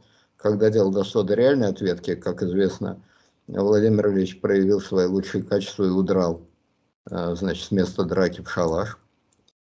Но бить, бить и бить. Вот чем он отличается от Григория Алексеевича? Тот никогда никого, ну, кроме Гайдара, вот единственное, с кем Алексеевич умел воевать, это с Гайдаром, а сейчас с сидящим в тюрьме Навальным. Конечно, воевать с тем, кто в тюрьме сидит, это храбрость нужна большая. Вот. Ленин говорил, что да, надо бить, надо нападать, потому что каждый удар в эту стенку, это его с детства, ну, с юношества, стена, но гнилая, ткни развалится. Не один раз ткни, два раза ткни, три раза ткни, двадцать три раза ткни. Момент окончательного тыка, когда стена упадет, он просчитал абсолютно правильно. И вот отсюда это знаменитое «вчера было рано, завтра будет поздно». В июне было рано. Пропустим момент, будет поздно. Вот, собственно говоря, и вся тактика. Тут я опять буду парировать. Если вчера было рано, то позавчера было вообще никак. Дело в том, что вы немножко перепутали, в том смысле, что а, вот этот разговор с Подвойским – это о выступлении первого пулеметного полка. То есть это... демонстрация. Да, а я говорю про июньскую демонстрацию.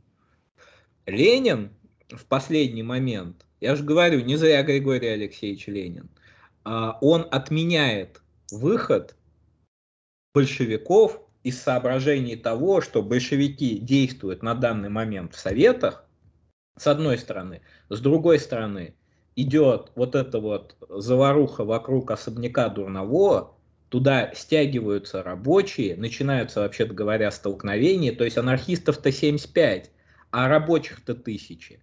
И эти рабочие э, как бы сталкиваются э, с частями верными временному правительству. В конце концов, анархистов очень-очень-очень э, с большим трудом выселяют из этой дачи. Опять же, вот чтобы э, понять... Здесь никого не посадили при этом?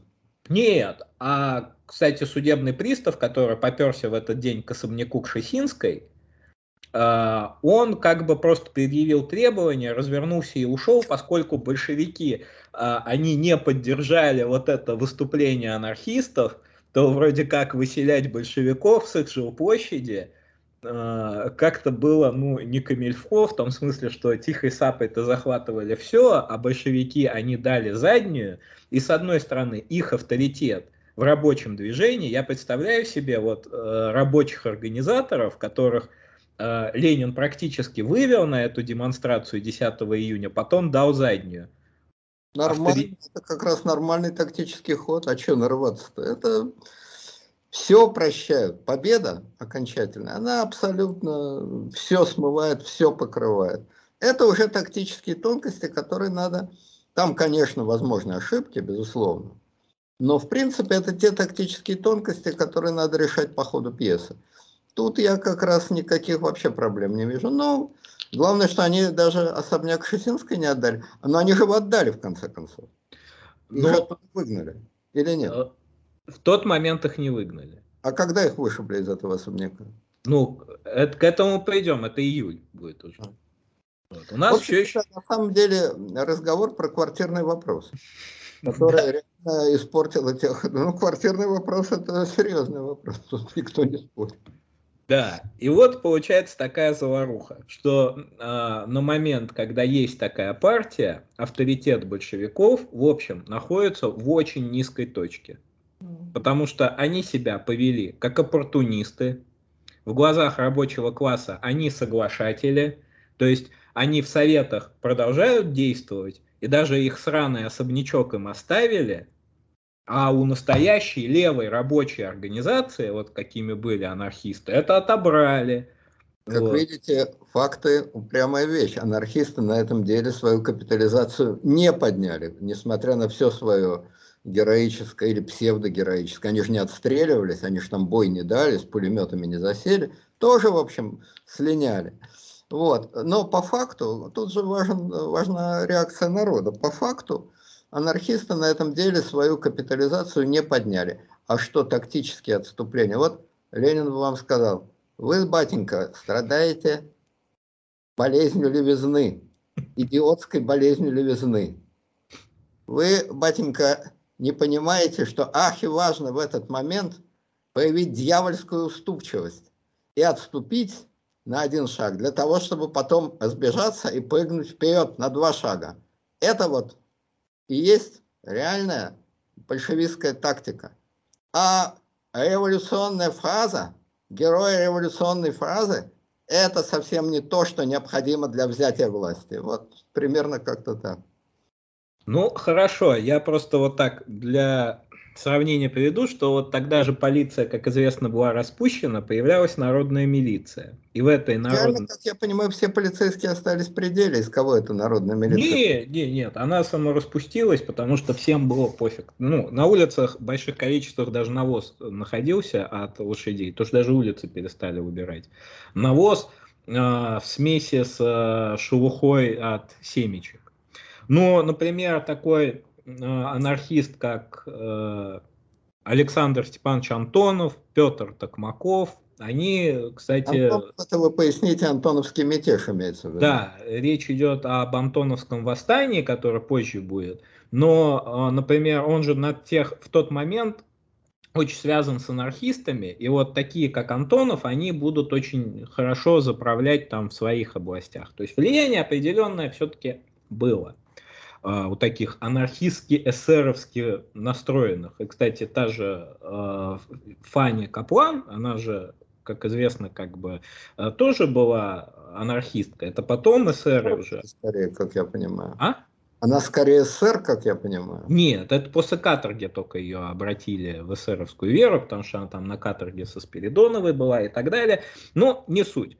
В общем, э, такая вот веселая заваруха. А тем временем, тем временем, ни много ни мало шло э, то самое июньское наступление. Оно началось 18 июня. Тут надо есть... пояснить, что его готовили еще при царе, что планы июньского наступления на фронте разрабатывал Алексеев. И идея июньского наступления, об этом, по-моему, Людендорф писал, что если бы русские его начали раньше, и более последовательно, то мы погибли бы уже в 17... Мы, то есть немецкая армия, погибли бы уже в 17 году. Это было не шуточка, это было серьезное совершенно дело.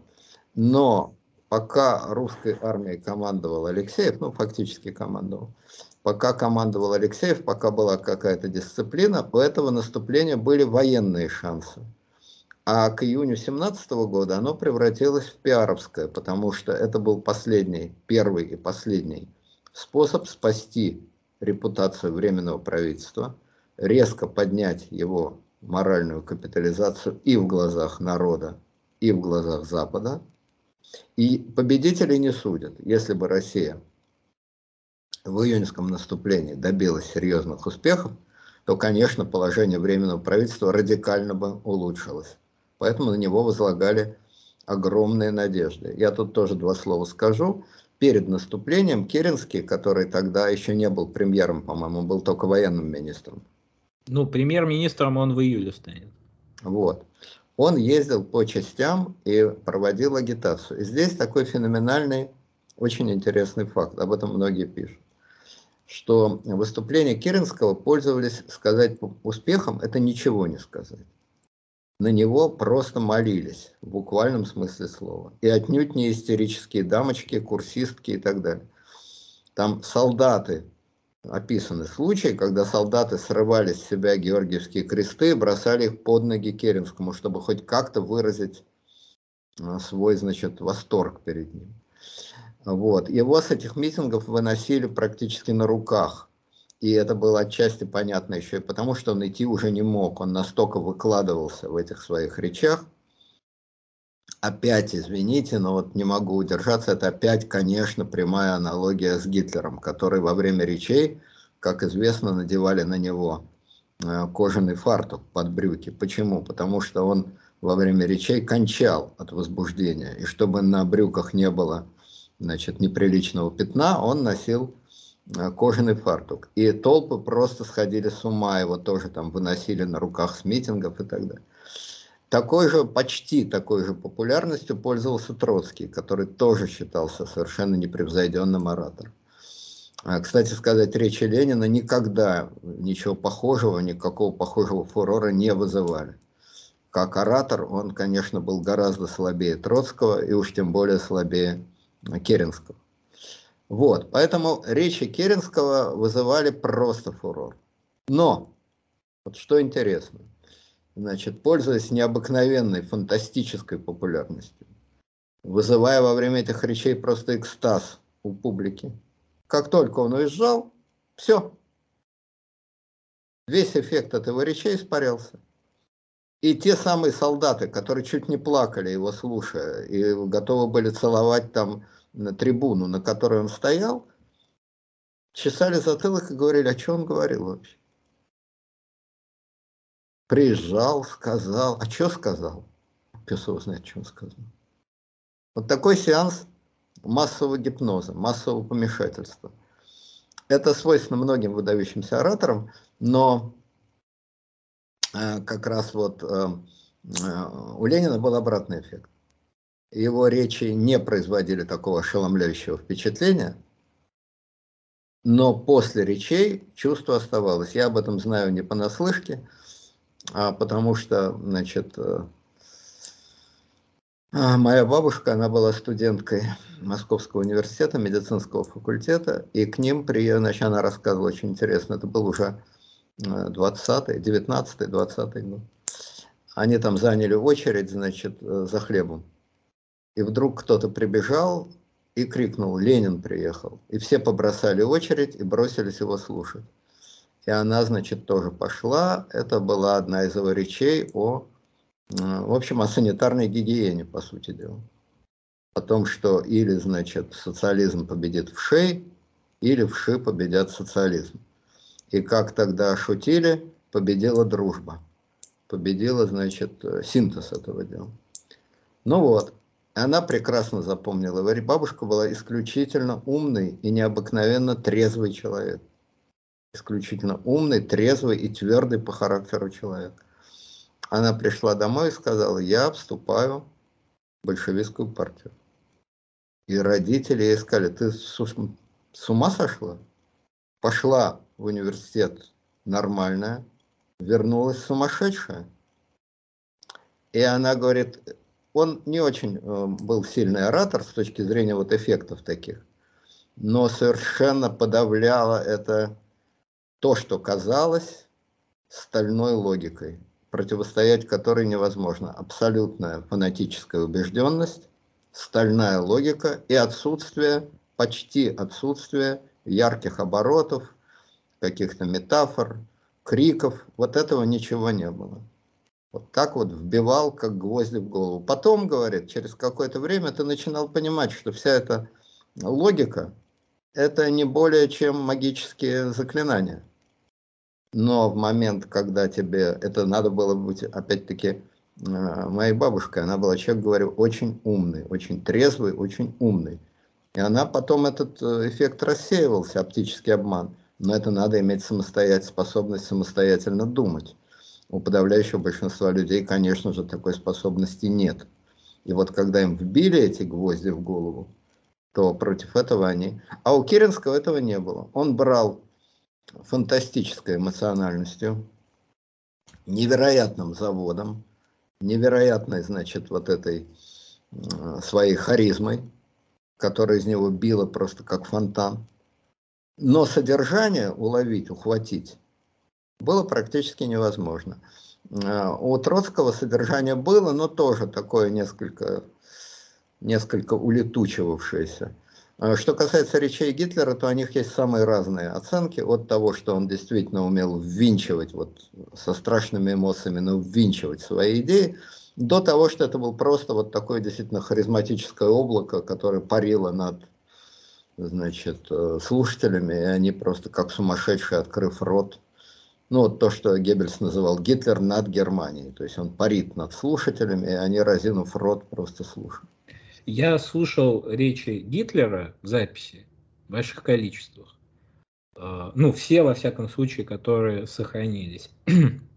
Характер его, вообще его главная уловка, это качели.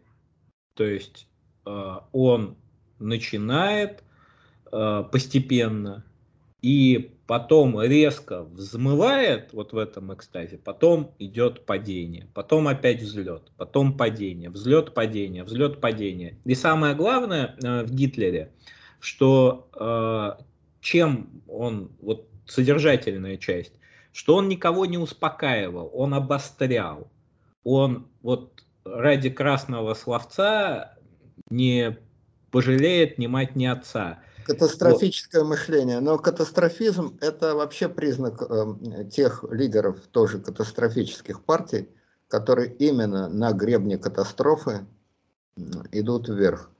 Э, поэтому, собственно говоря, катастрофическое мировосприятие, эсхатологическое и катастрофическое, это и было на самом деле идеологией как раз Э, Третьего Рейха. Катастрофическая идеология, катастрофическое мировосприятие, даже на фоне вроде бы спокойных реальных успехов. Там дороги строим, автомобиль, Volkswagen там, и так далее, и так далее. Все это очень мило, но это не интересно. Интересно катастрофизм, эсхатология, вот всякие такие штуки. Мы хотим сражаться за вас, мы хотим погибать за вас и вместе с вами, но мы не хотим сдаваться, мы хотим умирать. Вот. Вот мы хотим хотите умирать. вы тотальной войны, а хотите вы тотального поражения? Нет. Хотите вы тотальной войны? Ну, естественно, рев, да. Ну, вот, да. да. Вот, но... Ну, а... а то нас еще забанят окончательно, так мы... Но Керенский, он получил, да, должность верховного главноуговаривающего. Вот, это был характер. То есть, во-первых, у Керенского был самый лучший голос громкий. Микрофонов-то не было, как они да. вообще говорили, я не понимаю. Вот они орали на тысячную толпу. И, кстати, про голос я тоже да, расскажу, потому что Ленин, который э, 10, не, не 10, в июльские дни он выступит, он выступил так, что его ни хрена не слышно было. У него и так голос тихий, а да. он там еще бубнился и что-то под нос как да. бы с балкона особняка Кшесинской. По-моему, кстати, этот момент тоже канонизировали, хотя это позорный вот момент Ленина. Вышел... Потому что картавил, это тоже не улучшало, прям скажем, восприятие. Да, а Троцкий, у него голос был мощный, но он в толпу шел. То есть он не боялся, он вот шел в толпу, обнимался, братался. Он вообще очень смелый лично, Троцкий был человек. И, кстати, Чернова э, спас именно он, когда вот Чернова схватили, э, рабочие говорят, ну, сволочь, что ты будешь делать? Он отбил вообще, продемонстрировал свой авторитет. Именно Троцкий. Кстати, Троцкий неплохо, в принципе, к Чернову-то относился. И Троцкий тогда еще не в партии большевиков. Он автономный, и в тот момент кажется, что Троцкий стоит дороже, чем вся партия большевиков, потому что... Это Троцкий... Начало июля 17 года. Ну, он в июле только перейдет в партию, когда Ленин побежит в разлив. Погодите, но мы так это сам очень у нас линия Воз, фронта да, меняется. Возвращаемся к наступлению. Июньская, да.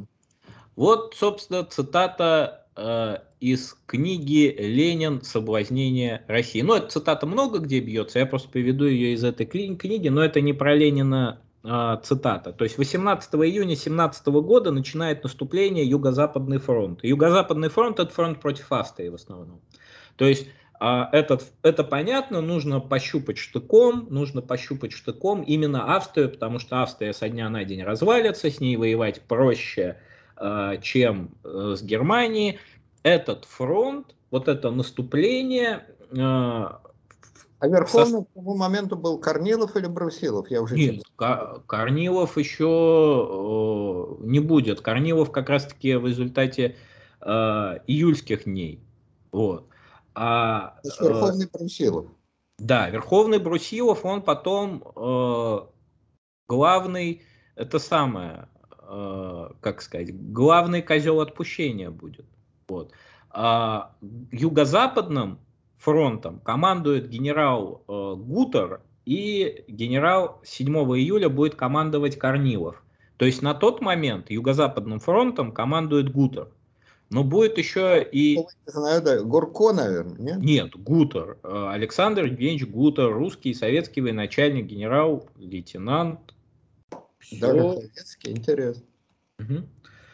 Итак, ну, главнокомандующий, естественно, Брусилов. Но Брусилов осуществляет общее команду. У меня командует фронтом Гутер. А, и вот, собственно, э, запись из дневника вдовствующей императрицы Марии Федоровны. Наши войска оставили Ригу и покрыли величайшим позором и армию, и всю нацию. Это вот первый момент. Второй момент заключался в том, что все-таки вначале были успехи, то есть заняли Кавуш и Тарнополь, и э, триумфатором гор, э, взятия города Кавуш был именно Корнилов. То есть армия Корнилова, она наступала дольше всех, она сдала свои позиции позже всех, и свои позиции она сдала исключительно, ну, так скажем, по объективным причинам, потому что начался одновременно с этим сыпаться Западный фронт, то есть фронт против Германии. Немцы перешли в контрнаступление в этот момент и э, выбили Росси, русские войска со всех занятых территорий и взяли по итогу Ригу. То есть конечном итоге это наступление закончилось катастрофой. Тогда начали появляться уже женские батальоны смертниц. Вот, был такой... Это когда, значит, началось, началось это наступление, значит... 18 июня. 18 июня. А закончилось? А закончилось оно в июле, то есть в начале июля. А в начале июля, по-моему, оно закончилось 6, ну, типа, получается по новому стилю, да, 6 июля. Вот. То есть, вот такая ситуация. А главная проблема, с чем столкнулся... А там были потери, это неизвестно толком, да, там цифры, ну, небольшие, очевидно. Ну, э, потери составили 155 Э, тысяч человек у, со стороны Германии и Австро-Венгрии, а со стороны России 494 тысячи. Ого, но это, наверное, в основном пленные все-таки. Да, да. Это братание, это сдача в плен и так далее. полмиллиона человек, целая армия. Но это значит, я думаю, 90% это пленные, раненые. Реально убитых, наверное, было немного в ходе такой истории. Да. Ну, румынский фронт вообще рухнул, ну, российский ну, румынский фронт, это понятно. Румыны, с кем они вообще... Это вы имеете в виду со стороны Румынии рухнул? Нет, со стороны... стороны России. То есть умудрились проиграть румынам? Да. Ну, это, это надо, вот это надо уметь. Я думаю, что это единственный уникальный случай в истории Румынии, что кто-то им проиграл. Не, не, не. Э, еще Вторую мировую войну будет, но к этому мы пойдем. И тут Корнилов сталкивается с проблемой Гучкова ну вообще не Корнилов, а становится вообще понятно, что встает острый вопрос о смертной казни. Вот по логике, как можно вести армию наступления, если у вас нету смертной казни? Я, есть... извините, процитирую телеграмму Корнилова, которую он послал э, Керенскому. Армия обезумевших темных людей бежит. Необходимо немедленно введение смертной казни – и учреждение полевых судов на театре военных действий. Довольно. Корнилов. Дело в том, что смертная казнь была, естественно, отменена сразу после революции. А у меня точно такая же цитата, только, точнее, такая же цитата, но чуть-чуть отличается. Но там вообще армия обезумевших темных людей, не ограждаемых властью от систематического разложения и развращения, потерявших чувство всякого человеческого достоинства, бежит. На полях, которые даже нельзя назвать полями сражения, царит сплошной ужас, позор и срам, которых русская армия еще не знала с самого начала своего существования. Вот это, кстати, очень похоже было бы на речь Гитлера. То есть вот это смакование вообще да. такое мазохистское. Ну, ну, я думаю, что Корнилов это писал, э, видимо, во-первых, сам, а во-вторых, вполне искренне. Он был действительно патриот, он глубоко переживал этот позор, считал его своим личным позором. Так, ну, конечно, немножко рисовался немножко, ну, не без того, кто же не рисуется в такой ситуации. Но, в общем, я думаю, что это вполне искренние такие выстраданные, так сказать, слова, под которыми подписалась бы огромная масса офицеров и генералов. Естественно, и Колчак бы под этим подписался, и Брусилов, и кто угодно еще. Да, вот, и вот это э, выступление, точнее, вот это наступление, оно проваливается, оно уже окончательно провалится Э, как бы к июлю месяцу. И тут вступает... А в, время в Петрограде, знай себе, заседает э, значит, съезд народных, ну не народных, а съезд советов, короче говоря. Вот под аккомпанемент всей этой музыки в Петрограде заседает съезд советов. Да. А, то есть тут, понимаете, такая ситуация, она очень-очень мозаичная. Тем временем, вот одновременно с этим, происходят дела украинские. То есть э, созывается Центральная Рада, Центральная Рада э, составляет первый универсал, она избирает вот одновременно с этим 28 э, июня свое правительство, генеральный секретариат во главе... Правительство Украины, которое не существует в природе, которое есть часть единой и неделимой России, и в это же самое время, в этой же самой Украине, которая часть России, в городе-герое Киеве, какая-то группа украинских интеллигентов объявляет себя независимой Украиной. Вот ведь, э, собственно говоря, что происходит. Да, и э, вот нет, 23 июня 2017 года на втором всеукраинском военном съезде был зачитан Владимиром Кирилловичем Винниченко. Это, кстати, и писатель, это не просто глава правительства. Это еще такой прозаик. Вот. А, и я зачитаю его часть. Центральная, это да? Да. Центральная Рада, исходя из принципа ни бунта, ни покорности, приняла решение Э, принять первый универсал. К украинскому народу на Украине и вне Украины ее и вне Украины сущему.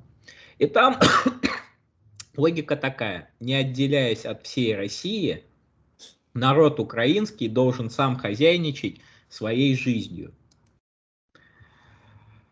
Э, то есть это требование широкой автономии. Это требование широкой автономии, оно вроде как даже временным правительством было это одобрено, потому что после первого универсала был принят второй универсал.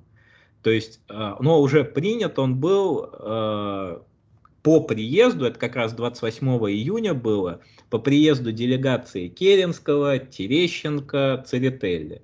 И в результате переговоров был достигнут компромисс. В частности, Временное правительство признало теоретическую возможность получения украинской автономии, а Центральная Рада а, обязывалась самостоятельно, без решения Всероссийского учредительного собрания, автономию не вводить. Временное правительство разрешило создание национальных украинских военных частей, но при этом организовываться они должны были под, по разрешению и под контролем Временного правительства.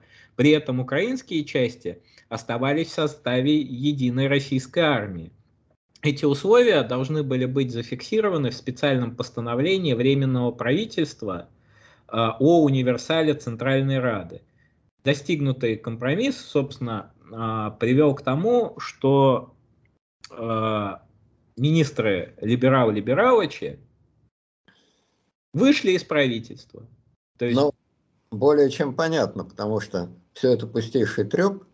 Единственное, что там реально, это создание украинских национальных частей. Абсолютно понятно, что в тот момент, когда создаются национальные части, Украина становится независимым государством. Все. Как это будет обставлено, через какие временные значит, э, рамки это пройдет, через какие стулья они перепрыгнут, но есть национальная армия. Все, значит, есть национальное украинское государство. Как э, резонно замечают сегодня украинцы, русский либерал кончается на украинском вопросе. Сегодня русский либерал на украинском вопросе не кончается и не начинается, потому что такого вопроса для него просто нет. Такой вопрос существует только на украинском телевидении.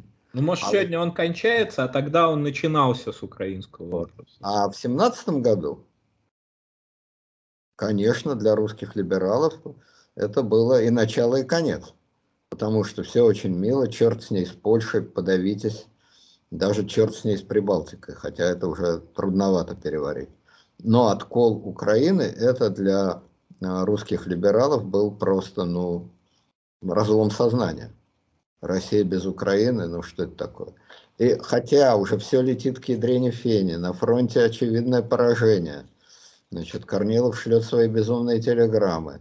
В Петрограде, значит, э, делят особняки там и черти что. Но даже в этих условиях все-таки русские либералы отказаться от Украины, сказать, что Россия вообще, российское государство больше не существует – 300 лет было, а теперь нет. Вот есть Украина, есть Россия. Какой бы хаос ни был, но для либералов это было тяжелое испытание. К этому надо добавить, что а, такой русский либерал, как Терещенко, которая семья Терещенко входит в список 100 великих украинцев, для него это могло обернуться еще и в другом смысле катастрофой. Потому что одно дело, пока семья Терещенко, они владели примерно 100 тысяч десятин лучшей земли. А, в Черниговской, в Киевской, а, ну и так далее, в целом ряде лучших украинских губерний. 100 тысяч самой плодородной земли, там огромные сахарные заводы, огромные скотоводческие заводы. Все это очень мило. Но украинское государство, которое очевидно будет социалистическим, тут ни малейших сомнений быть не могло, оно эту землю вообще отберет, не отберет, то есть для семьи Терещенко это была еще и личная катастрофа. Они при царе, эти самые Терещенки, они финансировали из сентиментальных соображений украинские национальные организации. Украинский язык, там шевченковские всякие значит, общества, вечера. Но одно дело финансировать каких-то там нищебродов, которые что-то пищат на расстоянии версты от твоих имений, и совсем другое дело, когда эти нищеброды с вилами и топорами подойдут к твоему порогу и скажут, а ты здесь вообще кто? Вот, поэтому для э, Терещенко это была просто, ну, для всей семьи, и конкретно для Михаила Ивановича Терещенко, это была личная катастрофа. Вот, поэтому, конечно, украинский универсал означал э, смертный приговор для самой идеи российского государства, как она тогда понималась. Сегодня независимая Украина никого не волнует, но есть и есть, нормально. Так для этого сто лет понадобилось. А тогда это было, ну, катастрофа.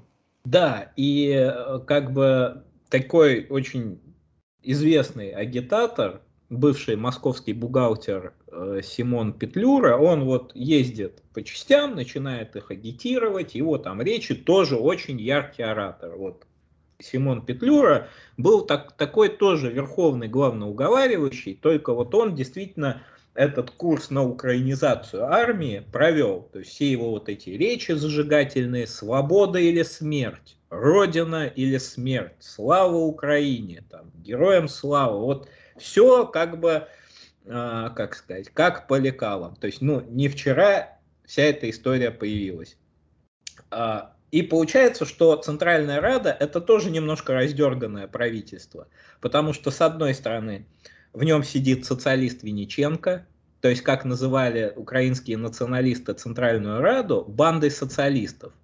С другой стороны, там такой социал-демократ, как Петлюра. То есть Петлюра тоже социалист.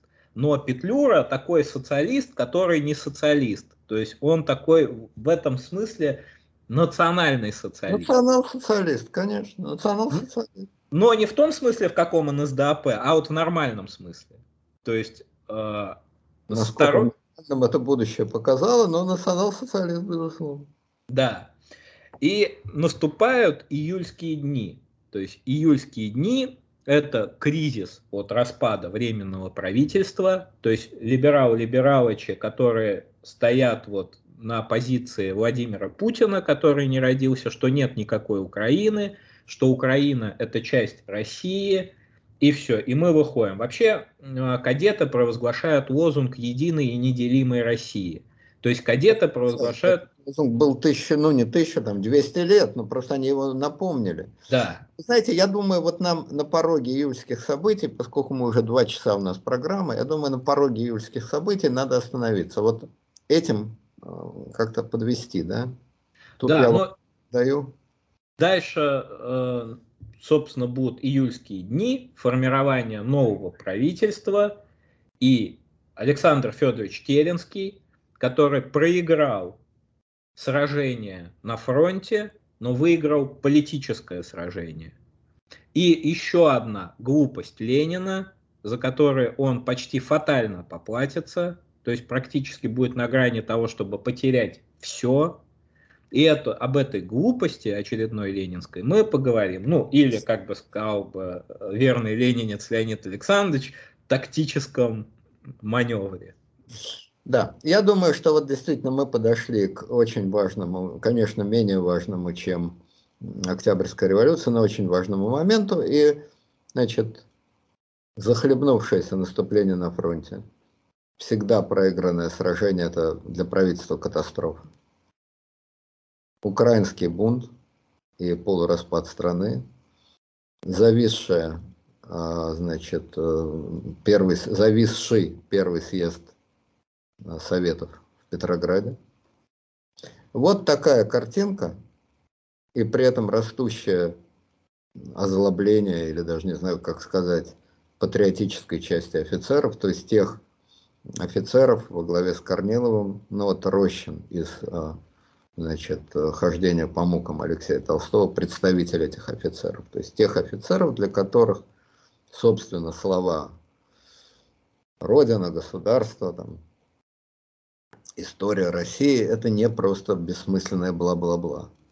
Вот в такой комбинации, в такой комбинации и мы подошли к началу июля по новому стилю, 1917 года. И дальше мы поведем, значит, следующая, так сказать, глава наших с Ибрагимом споров о Ленине и вокруг него будет связана уже с событиями июля, а оттуда один шаг до октября 1917 года.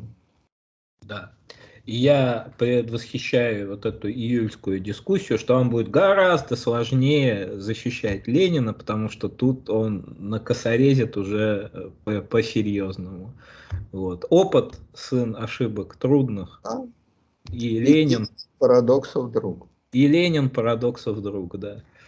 А, уважаемые слушатели, Подписывайтесь на канал, если вы Ленина любите. Подписывайтесь на канал, если вы Ленина ненавидите. Вот, в общем, подписывайтесь, э, независимо от вашего отношения к Ленину.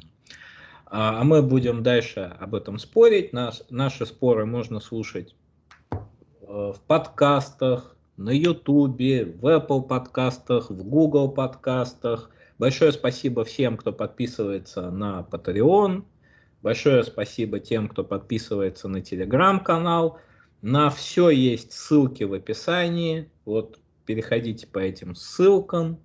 А у нас на сегодня все. Всем спасибо. Спасибо большое, Леонид Александрович. Всего доброго.